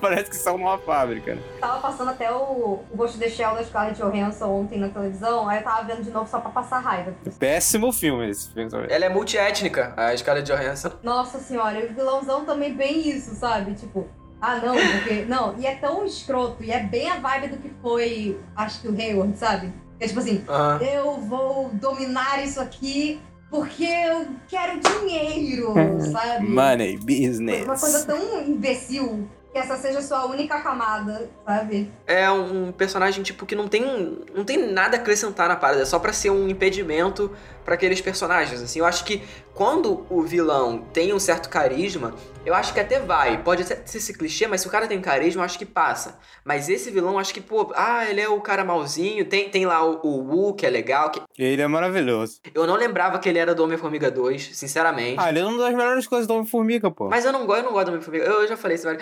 Ah, é muito divertido o Homem-Formiga, muito divertido. Ah, cara, não consigo gostar dessa franquia do Homem-Formiga. Mas enfim, eu, eu gosto do personagem, acho ele carismático pra cacete. E ele só não é galã porque ele não é branco. Mas enfim, é, eu gosto muito dele. Aquele truque de mágica que ele começa falando ali do do é, meio que uma referência ao Homem-Formiga, né? Que ele fala que ele tava treinando a mágica e ali ele passa o cartão pra Monica Rambeau no começo, quando ele aparece, tipo, fazendo um truque de mágica. Isso foi bacana também. Então, eu acho que ele é um, um ponto negativo na série, não porque ele é o, o, vilão, mas sim porque eu acho que ele não tem nada além de ser o cara que contraria a Wanda, né? E, e é o grande mauzão que no final vai preso, né? Que faz aquele estereótipo chato que a gente já viu um milhão de vezes. O que, que vocês acham? Eu não gosto desse vilão, desse personagem. Pior que eu, eu quando ele aparece não sei vocês, eu não sabia que ele ia ser o vilão. Eu tava desinteressada. É, começou, começou a vilanizar ele. Eu falei assim: ai, gente, sério que vai ser tão óbvio que vai ser ele? Exato, tá, é exatamente isso.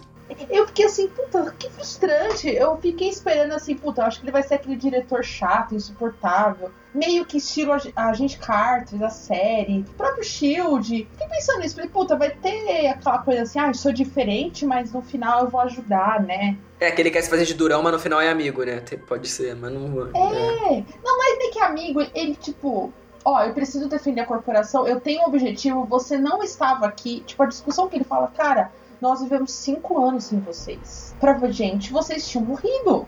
A gente tava tendo, tipo, metade da humanidade tinha ido pro saco. Então, a gente precisou criar novas defesas. Eu acho que esse discurso que ele usa, principalmente pra Mônica, explicando algumas decisões, é pertinente falar, cara, você não tava aqui. Você não sabe o que a gente passou. Que isso é pouco debatido lá no Ultimato. E é o que a gente lembra, eu lembro até hoje de quando eu falava sobre o Ultimato, eu amo o Ultimato, mas eu falava, puta, faltou um pouco de, esse debate desses cinco anos que as pessoas falaram. Então eu gostei desse personagem vindo como diretor, falando, cara, eu tive que criar defesas porque veio um cara, sei lá, da onde, estalou o dedo e matou metade da humanidade, entendeu? Não, metade do universo, né? De todas as criaturas vivas do universo, exatamente. É, mas, desculpa, verdade, metade do universo. E o Tony Stark tinha pesadelos por isso também, né? É! É o inevitável chegando. Exatamente, mas tipo, por exemplo, a gente não tá contando pessoas que estavam tipo no avião, aí o piloto do avião sumiu, aí todo mundo que tava no avião que não sumiu morreu também. Então tem esse tipo, essas variações. Exato. Mostra na cena pós-créditos do, do Guerra Infinita o, o, o helicóptero caindo. É, exatamente. Tipo, porra, cara, não é só a metade. É, foi metade muito mais. Só que a gente pensa na, na, metade, certo? E essa galera que morreu no acidente não voltou depois do blip, não, gente. Morreu, morreu, acabou. É, e quem morreu, morreu, parceiro. Exatamente. exatamente. Tchau e benção. Quando aparece esse personagem e começa essa discussão, eu fiquei animada. Eu falei, opa, vamos lá. A animação durou 5 segundos. Eu falei, puta, sério que vai transformar ele no vilão? Sério que vai mostrar a Wanda debatendo com ele, ele falando que ela é a vilã, vai voltar a remeter o mesmo plot que a gente já viu lá no Era de Ultron, e pior que acabava o episódio, não sei se para vocês, acho que isso é, é, padrão. Acabava o episódio de WandaVision, me recomendava, assista agora a Era de Ultron. Falei, cara, é, eu toda já hora. sei esse uhum. plot. Sério que vocês vão focar de novo nela sendo. E crédito ruim da série, hein? Achei péssimo os créditos de passagem. É isso que eu ia falar, é muito longo, puta. Não, não é ser longo, é ser ruim, não tem uma música legal pra você ficar interessado nos créditos. A música é ruim, péssima, chata. Aí eu falei, eu, eu, senti, eu senti falta, sei lá, de um. Igual eu falei, a Sword, ela entra para ser algo importante na série, só que ela é esquecida no churrasco, tem alguns momentos isso que eu falo, às vezes, é, será que era necessário mesmo? Entendeu? Não, o, esse Hayward é a pior coisa da série, assim, para mim, disparado. Que é, é aquele negócio mesmo, aquela coisa pré-formatada, só pra preencher, sei lá, espaço. Acho que eles deviam ter sido mais, é, digamos assim, é... esqueci a palavra, meu Deus do céu. Até sutis mesmo, da forma como fazem parada, do vilão e tal. criativo, criativo a palavra que eu esqueci. Se fossem mais criativos, né, para desenvolver o, o Hayward, acho que seria uma coisa melhor. Acho que eles focaram mais, focaram mais no desenvolvimento e a criatividade da vilania da, da Agnes e meio que ele ficou de lado, assim. Então, mas tudo bem, acho que pra mim a Agnes compensa um pouco esse lado. Eu- a falta do- de um bom vilão, porque a Agnes é muito legal. Então acho que compensa aí. Se fosse só ele, aí seria ruim, seria péssimo. Não, se fosse só ele, que decepção, né? Pelo amor de Deus, né? Seria, é um vilão merda. Sem seria um vilão horrível. É tipo o Ronan lá do Guardiões da Galáxia, sabe? Que ninguém se importa, sabe? É tipo esse tipo de. Não, mas ainda é pior. Ainda é pior porque. Eu, pelo menos ainda tenho um carinho porque é o Lee Pace, eu adoro o Lee Pace. Só pela cena, pela cena que ele, que ele é totalmente trollado pelo Star-Lord dançando, eu já acho que vale. Não, é, porque, tipo, esse pelo menos tem uma cena bacana, mas, tipo, esse não tem nenhuma cena que, tipo. Até a forma como ele é preso no, no final das contas, e, tipo, a Darcy indo naquele caminhão e, batendo nele, assim, tipo, be- bem, bem nas coxas, eu acho que esse núcleo. É muito clichê isso, cara. Assim, por mais. Agora falando sério aqui, por mais que eu goste muito da Darcy, goste da, da Monica Rambeau, gosto do, do Wu. São é um núcleo que, pra mim, é o que. Dentro né, do- da série, é o que mais ficou naquele clichê, porque poderia ser. É, é, aquela aventura pra eles entrarem no Rex e tal, fazerem o que eles tinham que fazer, ou enfim, é, ajudarem a Wanda de alguma maneira, mas as situações é, são muito. Pô, a gente já viu em um milhão de filmes de aquelas comédias tipo vovozona, assim, que, ah, não, você tem que sair da. da- você tá despedido, aí ele pega uma coisa escondido e, e usa aquilo a favor dele, que ninguém vê, né? Uma coisa que meio que tecnológica, mas ninguém percebe que sumiu, assim. Então, por mais que eu goste dos personagens, eu acho que eles, essas tramas fora se sustentam mais pelo carisma deles do que pelo próprio mérito do, da- do roteiro, do- da- das situações que são criadas. Eu não sei se vocês acham isso também. Mas eu acho que a Darcy é excelente, o Wu é excelente, mas de resto, assim. Talvez se eles usassem esse lance que tu falou aí do, do clichê, do, do vilão que proíbe, que demite, eles vão lá.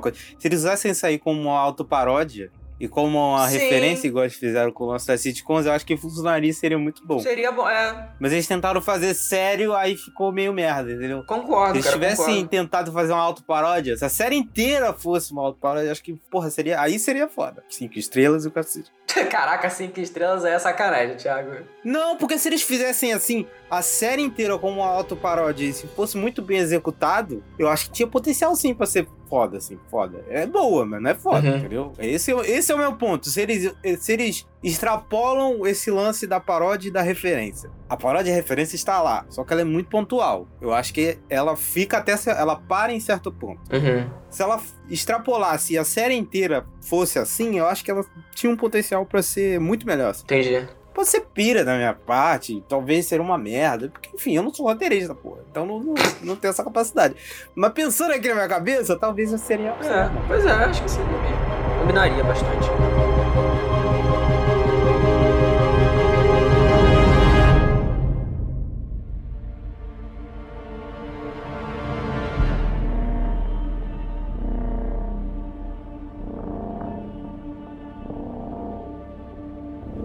Pra reta final, a gente tem o, o fake Pietro, né? Que a gente falou um pouquinho, mas a gente descobre que ele realmente é fake, né? Eu acho que isso é uma coisa que tava dividindo as pessoas, porque pra mim era uma coisa que, tipo, não, não, não é o Pietro do- dos X-Men, por mais que eu adore o, ele no X-Men Apocalipse, acho bacana, adoro o Dia de um Futuro Esquecido, o, filme. Grande Então, filme. mas pra mim era meio que uma piada mesmo. É, E pra mim, ser, ainda fa- fazer a piada com. ha- é, como é que é? É half bo- boner. E boner é tipo tesão, tá ligado? Eles botam uma parada bem, bem escrachada mesmo. Pra, pra, tipo, nada a ver. É, bo, bo, é boner, é tipo ereção. É tipo quando quando o cara tá com tesão e tal.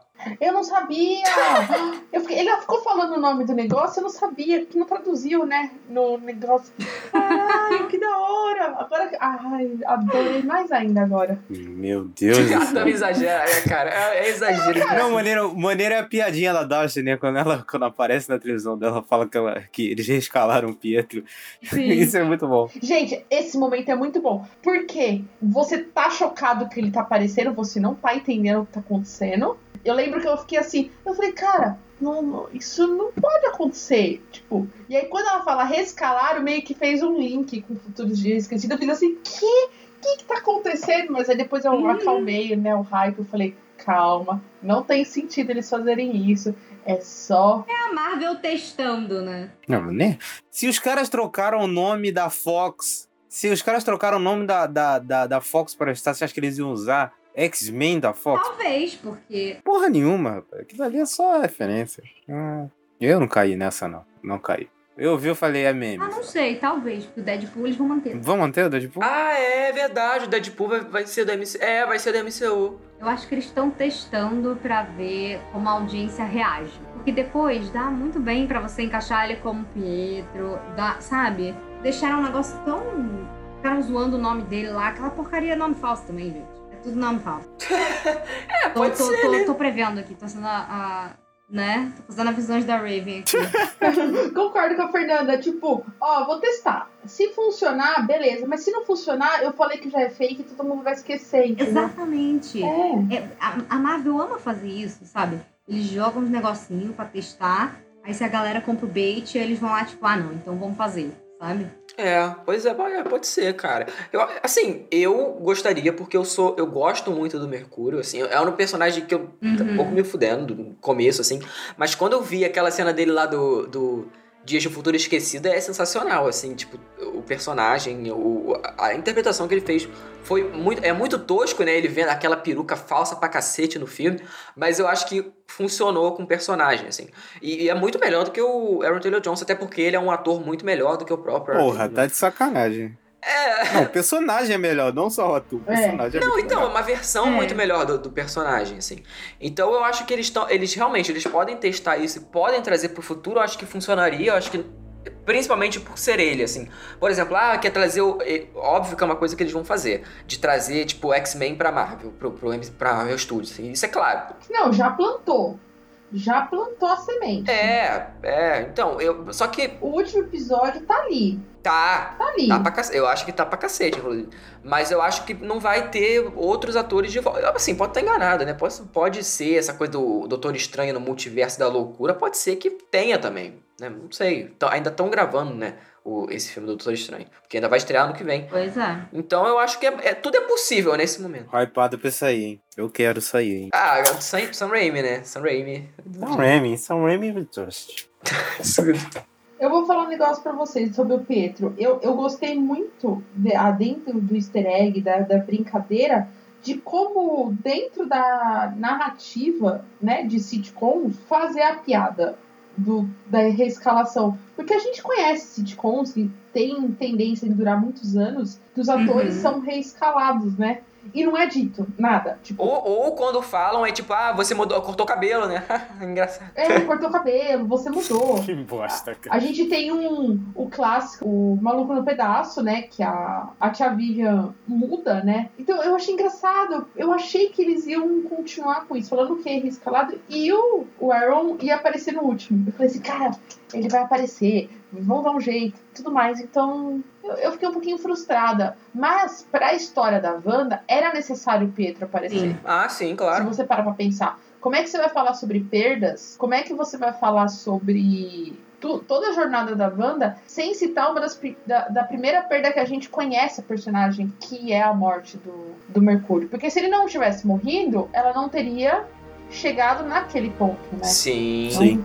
Eu, eu gostei dessa ideia. Eu gosto do Pedro falso. Eu gosto desse hype que deixou nas pessoas. Gosto E- da solução. Porém, às vezes, quanto mais eu penso na solução que eles deram, mais eu fico, puta, será que eles ficaram com medo? Será que é só isso mesmo? Ou daqui, tipo, uns dois, três anos vão falar, ah, é brincadeira, é mentira, tava tudo interligado, pegadinha do malandro. Pra mim era piadinha. É, pra. É. Não, eu também acho. Mas eu, ó, o Evan Peters, né? Ele tá muito, muito à vontade. Eu gostei muito dele. Pra E cacete. principalmente ele interagindo com os filhos da Wanda. Eu gostei muito. Ele tá bem à vontade ali, fazendo piada. Ele é aquele. Ele é o tio Jesse da parada, né? Ele é, É. o tiozão legal. Bem, bem soltão. Eu gostei muito. Também, também.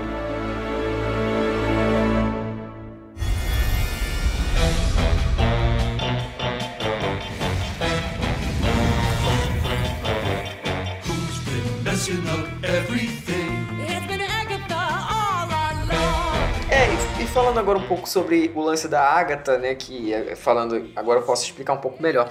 Porque pra mim, como eu já falei, o humor dela pra mim no começo não funciona, mas quando tem toda essa revelação, e inclusive a música que, que revelam que é. A música é excelente, ficou na minha cabeça dois dias. A musiquinha é muito boa. mu- Inclusive, né, como aí, a gente, né, Fernanda aí, é a maior é, produtora de conteúdo de Disney, Cara, eu ia falar isso agora. Eu já até sei o que é. né, dos compositores de Frozen, cara. Eu falei, caralho. Eu falei, mano, e, e, sério, tipo, eu, eu não. É muito diferente do que eles já fizeram antes. né? Eu fui ver uma, uma- no Spotify deles, assim, é, é muito versátil o que eles conseguem fazer, assim.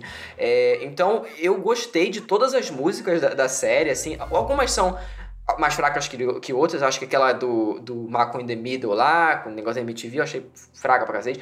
Mas o, eu acho que essa da Agatha foi, tipo, o destaque. Tanto que no Spotify lá, o pessoal tava tudo ouvindo, é, é a mais ouvida da série, né?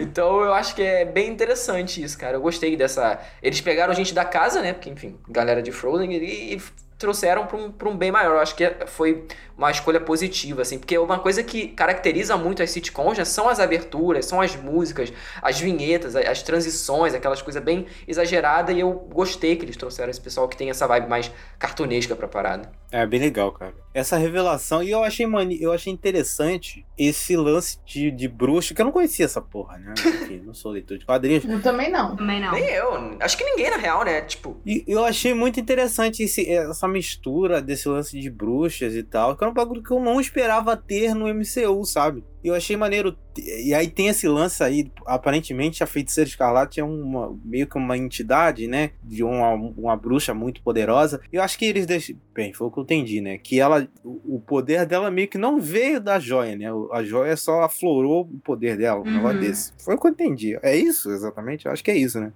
Ela sempre foi poderosa, só que depois que ela entrou em contato lá com. Que, que joia é aquela, enfim? Eu esqueci. É do espaço? da, men da Da mente, mente? da mente, é. É, joia da mente. Quando ela entrou em contato lá com a joia da mente, lá meio que aflorou os poderes dela. Então eu acho que isso é maneiro. Eu gostei, eu gostei muito. E eu gostei, eu gostei da, da Agnes, assim.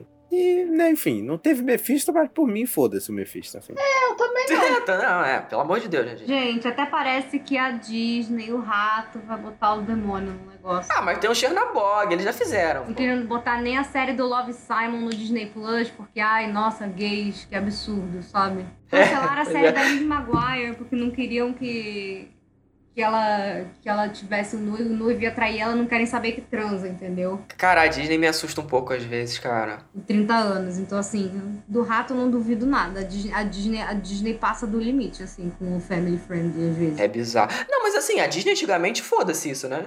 É, tipo, botava o demônio mesmo no, no fantasia, cagou, mas hoje em dia eu acho que realmente. É, então, o Walt Disney, o Walt Disney, né, É. era outra história. A Disney mercenária de hoje em dia são outros 500. É, aí o buraco é mais embaixo. Eu falo, essa coisa do Mephisto e tudo mais, eu acho que a própria série brinca com isso. Brinca. Porque quando, quando é escalado, né, principalmente os atores coadjuvantes, antes da série começar, tava todo mundo assim, não, essa personagem talvez seja isso. Que foi o caso da Agatha. Tipo, a gente começou a série já sabendo que ela seria a Agatha. Acho que só quem não conhece quadrinhos ou que não viu nenhum vídeo de teoria na internet, mas todo mundo tava cravando e a gente ficou só esperando. Uhum. Mas no mínimo suspeitou que ela era vilã, porque ela tinha cara de vilã e se comportava como vilã. Né? É, É. Perfeita, né? E muito bem vilã, né? Ai, mulher, ai, amo essa mulher. Perfeita. E aí, quando ela começa a falar do esposo dela, você vê o carteiro, você vê o coelho, e você vê não sei o quê. E, e aí fica, aí faz o jogadinha, e ela nunca fala no singular, ela sempre está falando no plural. Depois a gente vai descobrir que, na verdade, ela tá, né, com o fake Pietro. É, e aí você fica, caralho, vai ser agora, vai ser agora. Vem, diabão! Bem diabol é foda. que não sei o que. E quando ele não vem, eu fiquei frustrada. Fiquei. Só que ao mesmo tempo, eu não sei quem é o Diabão. Eu, tipo, eu não sou uma leitora ávida de quadrinhos e tudo mais. Mas eu- Aí eu fiquei esperando. Sério que eu queria mesmo este personagem na série? Ou o- os vídeos que eu vi, tipo, o pessoal hypando, teorizando, que me levou a crer que eu precisava desse cara pra série ficar melhor, entendeu? Eu achei que esse foi o maior ponto do Mephisto. Às vezes a gente compra o hype do coletivo, né? É. porque acho que todo mundo começou a querer. E aí chegou num ponto que tava todo mundo. Não, não, não. Agora.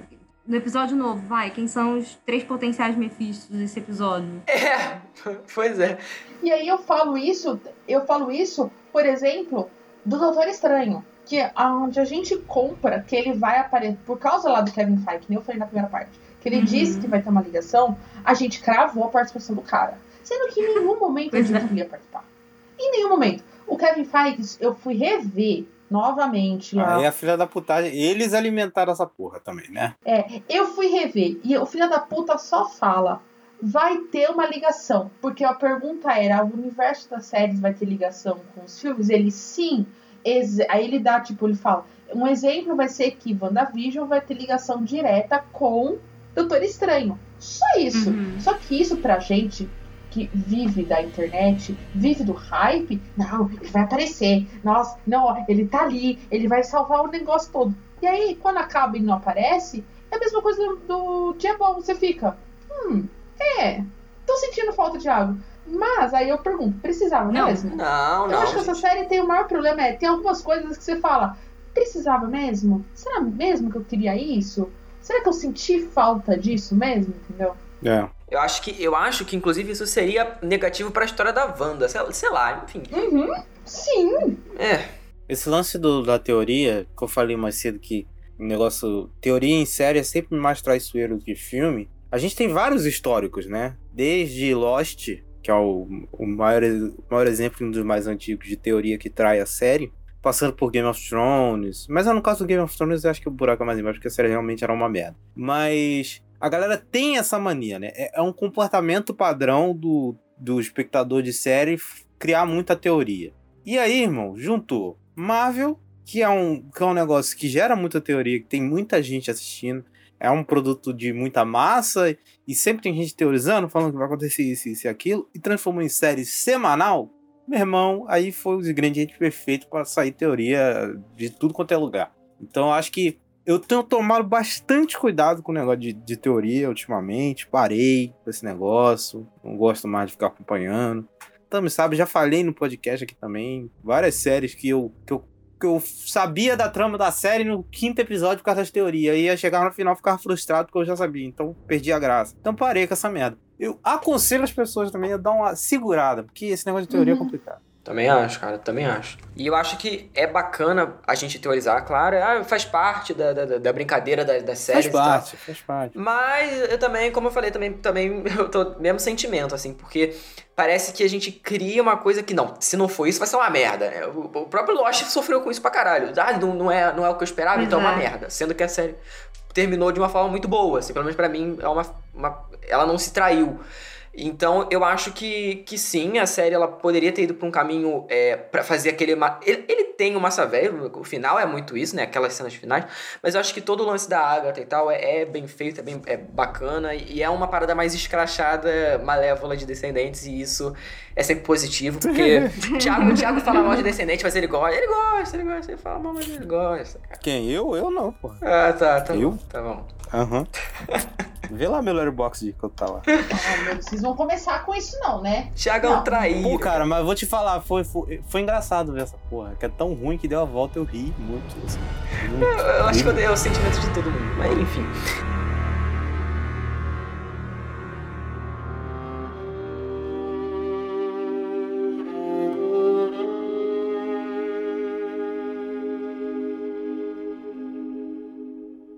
E eu, eu acho que uma das paradas interessantes também, que depois que a gente descobre que a Agatha é a grande vilã, e no- de- logo depois do episódio seguinte, a gente vê todos aqueles flashbacks né, da, da Wanda lidando com o luto, e esse, esse episódio é. Nossa, esse episódio, puta que pariu. É o meu favorito. é o meu favorito. E, e agora falando aqui também que esse episódio veio um dia antes da minha avó falecer, cara. Nossa. E esse episódio É é, o que, é o que o Visão fala, né? O que é o luto, senão o amor que perdura, né? E aí, pra mim, isso tinha um significado diferente. Pra, tipo, eu não tava com esse pensamento. E aí, depois, quando aconteceu no dia seguinte, eu falei, caralho, cara, é exatamente, é exatamente esse meu sentimento. Assim, depois, quando a gente, eu conversei com o Thiago Catama, eu falei, cara, é exatamente isso. E, e eu acho que a forma como eles lidam com o luto me ajudou tipo, de uma forma até meio que inconsciente, sabe? Porque para mim é uma série que é divertida e tal, não vai nada além disso, mas esse episódio me pegou muito da forma como eles fazem. Eles pegam o, o audiovisual, na verdade, eles pegam a, aquela coisa da Wanda gostar das séries, gostar das sitcoms e tal. E, e aquilo meio que foi um refúgio para ela naqueles momentos difíceis, né? naquela hora da bomba e tal, que eles estavam indo para assistir o, o, show do Dick Van Dyke no, no na, na, fita e tal. E a, a bomba do Stark chega e, e, os pais dela e do Pietro morrem. E, aí tem toda aquela cena emocionante. E eu acho que a forma como eles fazem de não ser ao mesmo, ao mesmo tempo que ela é emocionante, ela não é aquela coisa que, tipo, ah, você tem que chorar, você tem que ser aquela coisa é, é, apelativa que vai fazer você. É, nesse momento você tem que chorar. Acho que não foi isso, sabe? Eu acho que ele foi pegando de forma correta é, pra gente ser. Obviamente, ter, tem a parte mais emocionante, mas tem a parte que a gente conversa com cada um de forma diferente. Assim, eu não sei se tocou muito vocês esse, esse episódio, mas para mim foi um que, que nossa, vendo, assim, eu, não, eu não, acho que eu não consigo rever porque foi um time muito oportuno, sabe?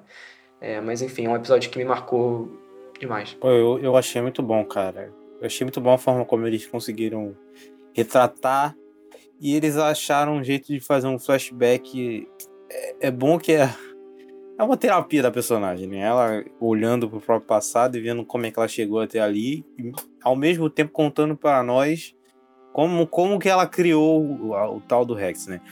Eu acho bem legal os diálogos que ela tem com, com Visão e esse, e esse, principalmente esse flashback dela criança lá e esse lance da bomba.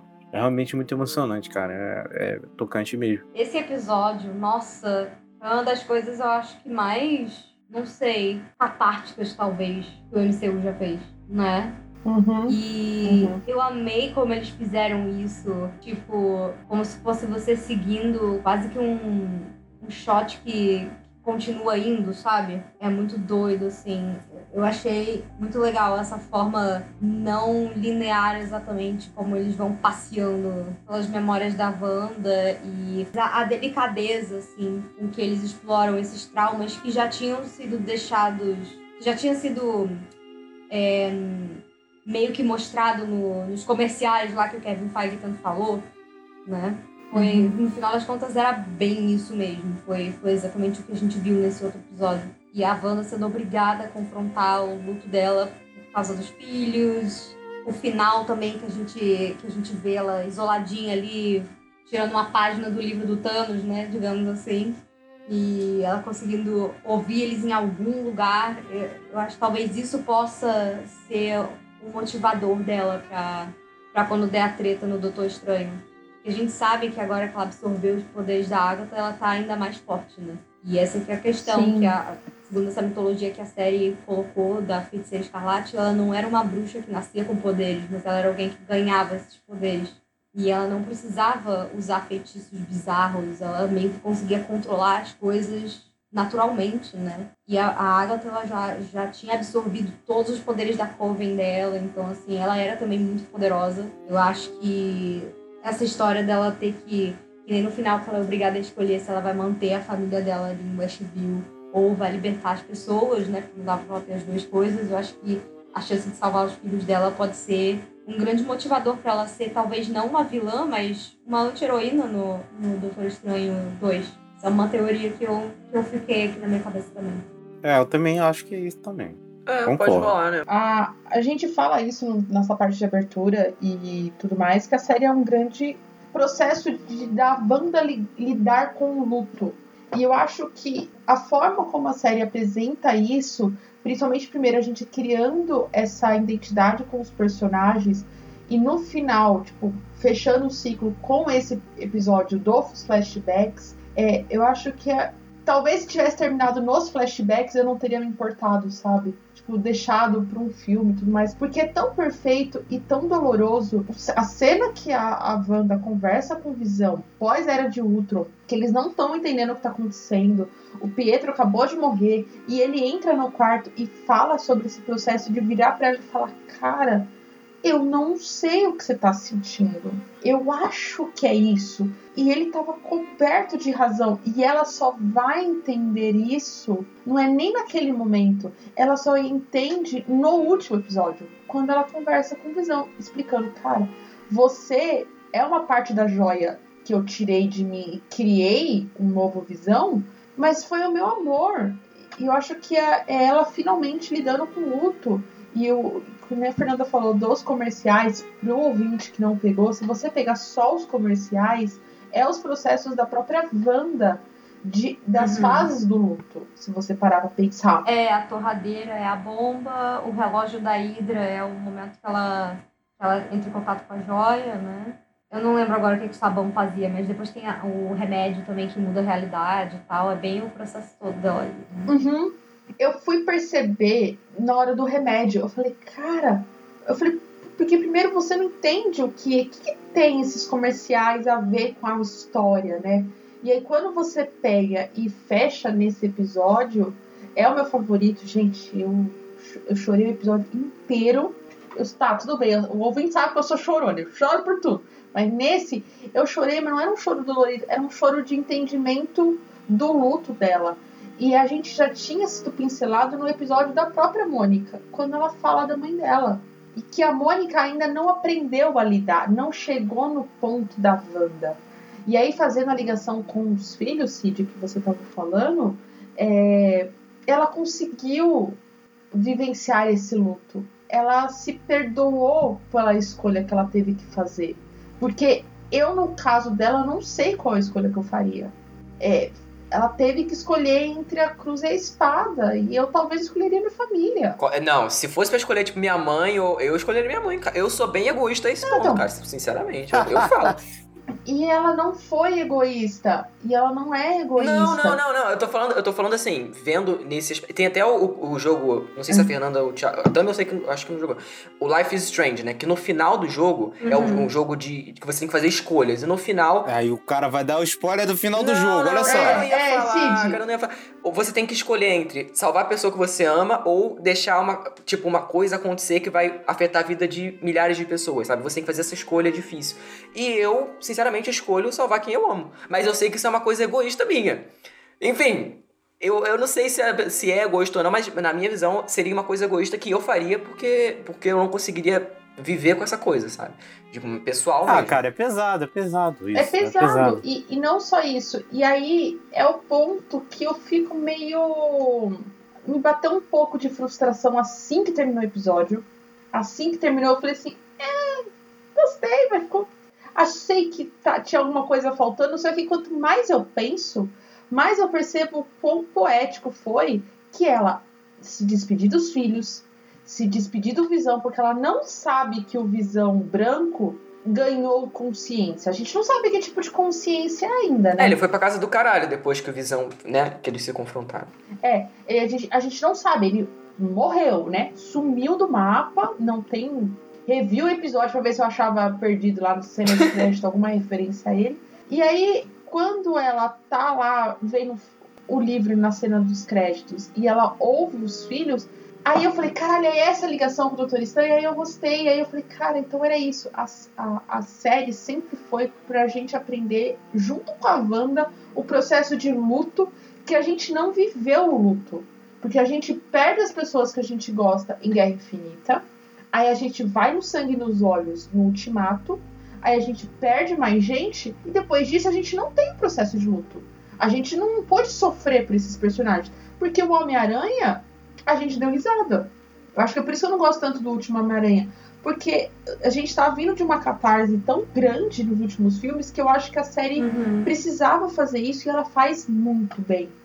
Então, e quando ela finaliza fazendo o gancho com o Doutor Estranho, eu não acho que ela vai ser a vilã do Doutor Estranho. Já vou, eu vou deixar claro, eu não acho que ela Eu acho que ser. seria errado pra caralho se isso acontecer. Mas enfim. Talvez eu mude de ideia, talvez eu ela mude de ideia daqui a uns três meses, talvez. Só que hoje, gravando esse episódio, eu não acho. Porque seria incoerente com a jornada dela na série, do que a gente viu. A gente passou, a gente viu essa menina se fuder a série inteira. Ver as pessoas que ela ama, ela abriu mão pra se fuder de novo em Doutor Estranho, pra gente não gostar dela. Mas então, ela parecia, eu não sei assim se sou eu, porque já confirmaram que ela tá no Doutor Estranho, mas ela parecia estar fazendo projeção astral naquela cena pós-crédito com um livro. Uhum.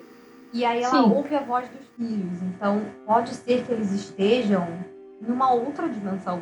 Também. Agora, isso vai ser uma coisa tipo. Eu não acho que isso vai ser um- uma coisa tipo.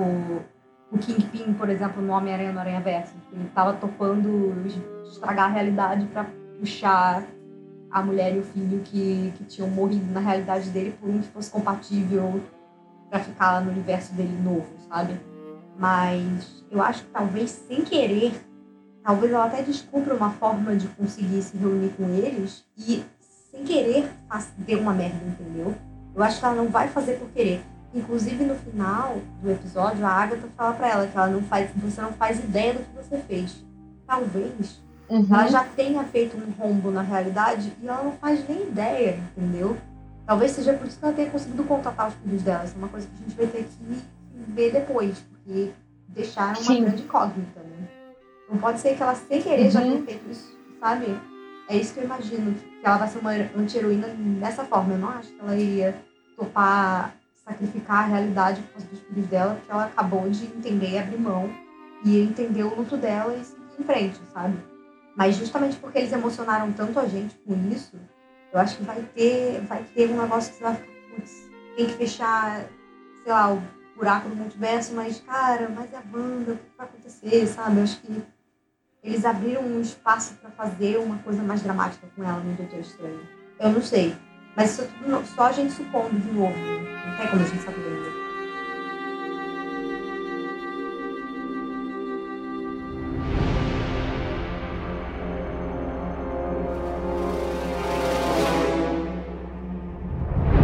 É, eu acho que vai ser mais ou menos por essa vibe mesmo, porque vendo tu- tudo, assim, né, desse episódio final, assim, falando um pouco mais de outras coisas que me incomodaram, é, do lance da, da- das lutas, daquela coisa Dragon Ball, eu gosto disso, porque, enfim, são, são super poderosos e tal, isso é legal, mas eu acho que a filmagem não ficou tão bacana, o CGI também não, não me pegou, assim, eu acho que isso ficou bem É. abaixo dos outros, assim, e, e para mim saiu um pouco da- daquela estética eh, bonitinha, daquela estética mais mais padrãozinho que eu tava gostando, tipo, de acompanhar durante os episódios, pra mim quebrou nesse último de uma forma um pouco mais negativa. Mas ainda assim, tudo isso que vocês falaram faz i- esse, esse final ser muito interessante, porque ao mesmo tempo que a gente tá. Que a gente. Assim, a gente tá falando de não teorizar, mas a gente tá fazendo um, um trabalho de meio que teorizar e imaginar o que, que eles podem seguir pro futuro, assim, um caminho que eles podem seguir. E eu acho que se eles forem, forem seguir pra esse caminho de tipo, ah, ela vai ser uma coisa meio, meio vilã no, no Doutor Estranho, eu acho que isso trairia o, a- o próprio processo da jornada dela na série, assim, para mim seria que meio que jogar no lixo tudo que passou, porque é uma coisa que é muito relacionável Pra mim, como eu já falei, foi muito relacionável nesse, nesse finalzinho de série. E pra outras pessoas também pegaram do início ao fim. Foi, cada um impactou de uma forma diferente. Mas eu acho que tornar ela uma vilã ou algo que, tipo, anti-heroína, pra mim seria uma coisa muito errada, assim. Eu acho que ela vai. Acho que, na verdade, não vai nem ser uma, uma grande aparição no Doutor Estranho. Eu acho que vai ser realmente algo que eles vão ir trabalhando com o tempo, sabe? Porque, querendo ou não, tem esse lance né, dos jovens Vingadores que tem. E aí eles já estão introduzindo, tipo, a Gavião Arqueira, né, na série do, do Hawkeye lá. Vai ter, enfim, a Riri Williams, vai ter a, a Miss Marvel. Caralho, é muita coisa. Puta que pariu. É, é, a gente vai. Inclusive, ouvinte, pode ficar tranquilo que enquanto esse podcast não acabar, vai ter cobertura dessas séries aqui. Então a gente tá começando com WandaVision, vamos ver até onde a gente vai falar. Porque a gente vai falar dessa porra toda. O Falcão vai ter, Loki. É, se E a, vamos, e vamos levando, e vamos levando. Pode vir, pode vir. bem cadela da Disney mesmo. Vamos fazer assim. Pior que a gente vai falar que é cadela da Disney, porque a gente, a gente falou mal da Disney no episódio passado. Então a gente, a gente tá. É, no, nosso passado a gente fala de guerra de streaming. Se vocês não ouvirem, ouça esse episódio, tá incrível. A gente fala mal da Disney, mas a gente é uma panelinha aqui. É, a gente, a gente gente gosta não do produto, mas a empresa é uma arrombada. A Disney como corporação é uma roubada, mas a gente não consegue não amar as coisas que ela faz, assim, nos produtos. Então, é isso. Exatamente. Obrigada a cabelar, mas dor no coração. O ali mal do mesmo. capitalismo, meu Deus. É Exato, com a exatamente mão na consciência. Com a mão na consciência. Exatamente. É, só voltando um pouquinho aqui no nesse lance da Wanda ser vilão ou não, eu acho que eles têm que ter um cuidado aí em como lidar com a personagem depois desse tratamento que eles deram. Assim. Concordo com vocês. Que dependendo do rumo que eles derem pra personagem, pode dar uma cagada no desenvolvimento. assim. Mas falando sobre o final em si, eu concordo com o Cid que é, é- meio mal filmada aquelas lutas do final, assim, acho que não funcionam muito bem. Eu, eu achei a direção bem fraca, assim, bem fraca mesmo. Engraçado que é do mesmo cara, né? Esquisito isso. É, eu achei bem fraca, cara. Eu acho que se perdeu na hora. Eu acho que ele não soube filmar a ação direito, assim. Não sei se ele não, não- não sabe trabalhar muito com CGI. Eu achei que ficou. Eu achei até que destoou de um jeito meio cômico, não sei. Aquela briga É. mega. mega. hum, que é caricato demais no final da, da Wanda com a, com a Agatha, enquanto ao mesmo tempo o Visão e o outro Visão estavam lá, ah, ser ou não ser, eis a questão, navio de Teseu. E eu assim, gente, É. o que é isso? E eu acho engraçado que, tipo assim, no final, o que dá a entender é a diretriz do Visão Branco era, ah, eu tenho que matar o Visão. Aí no final ele termina e fala, eu sou o Visão. E sai voando. E eu fiquei assim, gente, é isto, o Visão da Nova conhece, Que convenceu ele a se suicidar.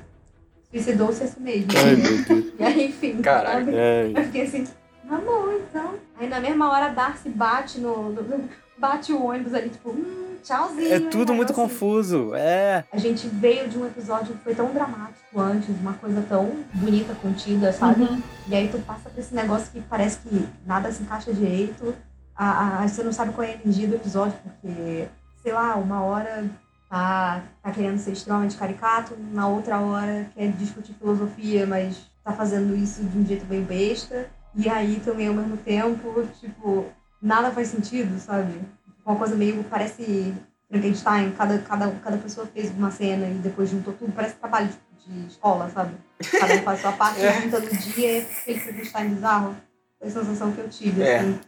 E aí, no final, eles põem a parte dramática de novo. E aí você fica assim, gente, mas eu não sei o que era pra eu sentir nesse episódio, sabe? Parece que o tom tá all over the place. Por isso eu tive a sensação de se teve algum problema com pandemia. Porque assim, a gente falou sobre His Dark Materials.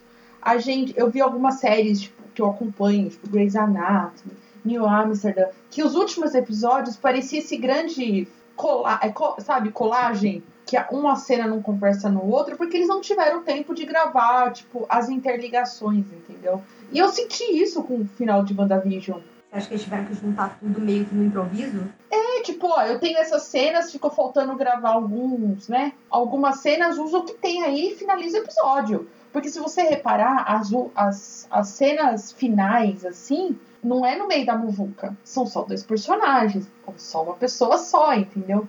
E aí eu fiquei, cara, será? Não sei. Eu pensei, eu cheguei a pesquisar, joguei no Google, não apareceu nada, mas eu fiquei, porra, Disney, É. sei lá, fala É que foi isso estranho. pra eu poder tipo, pra eu poder te perdoar, porque você tá, tipo, no meio de uma muvuca, de repente você vai pra uma sala da biblioteca, aí você não tem a continuação do Visão e, tipo, ca- cadê o resto? Aí depois você vai pra uma cena de diálogo dentro da casa.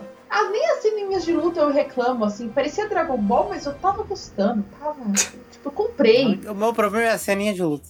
Meu problema é esse. E olha, é assim, eu acho estranho porque o Matt Shackman, ele é um cara que tem uma certa experiência em fazer episódios de série de grande escala. O episódio de Game of Thrones que ele dirigiu foi aquele da sétima temporada lá do, do Fogo, lá. Que é um episódio bem dirigido em termos de ação, assim. Não sei se vocês lembram, é o episódio da Batalha do, do, do Fogo lá, que, enfim, contra os Lannisters lá. E é um episódio bem dirigido em termos de... E usa bem o CGI, né, porque tem um dragão e tal, e ele soube trabalhar bem ali. Então aqui, pô, eu esperava algo melhor trabalhado, assim. Eu acho que o episódio falhou, assim, foi meio broxante esse final pra mim. É, infelizmente.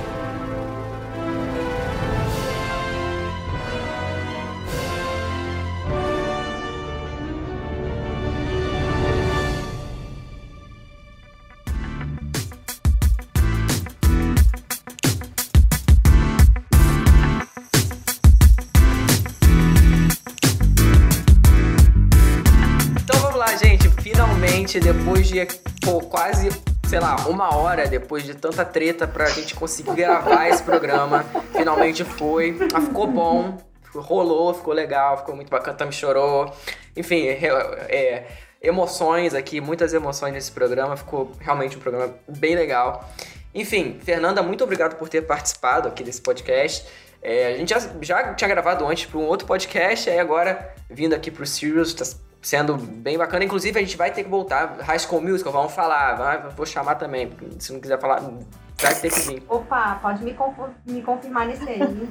Um vou de High School Musical. Eu e o Thiago saímos. É. O Thiago não tem alegria. O Thiago não gosta de musical. O Thiago é um cara que. que... Ah, para, para de Thiago é um cara triste, cara, Para, infelizmente. Cala a boca, cala a boca, filho. Acho que eu não gosto de High School Music, tá de sacanagem. Mas enfim, Fernanda, quais suas redes, seu canal, seu podcast? Pode falar tudo aí. Divulgações aí. Bom, aproveitando que estamos aqui num podcast, vamos começar pelo meu trampo com um podcast. Quem gosta de Disney, só acompanhar eu e Manu, que é minha parceiraça, e a gente já tá há um ano e uns meses nesse podcast só sobre Disney, chamado Vive de Bob de Cash. Vocês encontram eles em todas as plataformas principais. Só dá uma pulsadinha aí na gente, o que vocês acham. E é, um- é uma mídia que eu acho muito gostosa de criar para, então queria muito agradecer o convite de vocês também. Foi um prazer esse nosso papo. Apesar da, da culpa da Agatha aí, ter atrasado a gravação, né? Pô, A Agatha cara, realmente. sacaneou a gente hoje aqui. Mas no final deu tudo certo. É, não só hoje, né? Mas também no, sábado, quando a gente ia gravar pela primeira vez, né? Nossa, aí teve não, a gente, chuva, Se a gente faltou explicar a história luz. toda, aí a gente vai ficar mais uma hora aqui, né? Porque, meu Deus, Pois a Agatha é. sabotou a gente mesmo. Enfim. Total. Eu falo de Disney na internet tem seis anos. Eu tenho um canal no YouTube também. Quem quiser conhecer, vocês são todos bem-vindos. Chama Sugar Rush. É só procurar lá no YouTube. Ou então digitar youtube.com.br Sugar Rush TV. E se vocês quiserem me encontrar nas redes sociais, assim, Instagram, Twitter principalmente, eu faço live na Twitch também. Vocês me encontram no arroba Fernanda Schmoltz. E o meu sobrenome escreve SCH, M de Mickey, O-L-Z. É isso. Olha aí. Coisa pra cacete. Enfim, é isso aí. Quem produz conteúdo tem que estar em todo lugar. Enfim, Tami, suas redes sociais aí, suas divulgações. Bom, vocês me encontram tanto no Twitter, Instagram, na Twitch como Tato Underline Tami. Mas eu tô terminando nesse- no, dia que sair esse provavelmente sair esse episódio, eu vou estar pra finalizar a série The Americas na Twitch. Tô chegando no meio da temporada de The Office. E, né? Vou escolher uma nova série pra assistir. Vai ter finalmente o nosso episódio famoso de assistir Fleabag ao vivo. Espero Ai, que meu vocês. Deus do céu. Ah, Thiago, você prometeu e eu vou ter que assistir, né, querido? Vai ter que assistir, eu quero ver isso. Essa série quero medíocre ver. aí. Ai, meu Deus do céu. Ai, vai ser risada dupla. Deus Ai, delícia. Lembrando, tô lá no Twitter reclamando da vida, falando mal do Santos. E é isso aí. Obrigado a todo mundo que tá curtindo as redes do Sirius. Espero que vocês estejam gostando da nossa, nossa, da nossa nova terceira temporada. Isso aí. Thiago, Bem, vocês podem me seguir no Twitter e no Instagram, é arroba silvatiago015. E eu e Cid temos outro podcast sobre cinema e música e também videogame que eu não gosto, mas o Cid gosta. Que é o Fita Errado. Você pode seguir aí nas redes sociais, é arroba fitapod também. Tem no Anchor lá, anchor.fm barra. Você pode seguir, pode assinar o feed, lá tem Spotify, tem no Pocket Cast, tem na Apple Podcast, seu agregador favorito. Segue e dá essa moral pra gente. exatamente. E eu sou arroba de Souza no Twitter e no Instagram. E também, tá muito provavelmente, né? Mas é, por conta de problemas pessoais, acho que provavelmente essa semana, quando sair o episódio, as lives com a Carissa vão estar normais, porque a gente deu uma pausa aí. Mas enfim, as coisas estão voltando. Enfim, muito obrigado pra quem ouviu. Valeu, gente. Tchau. Valeu, tchau. Tchauzinho!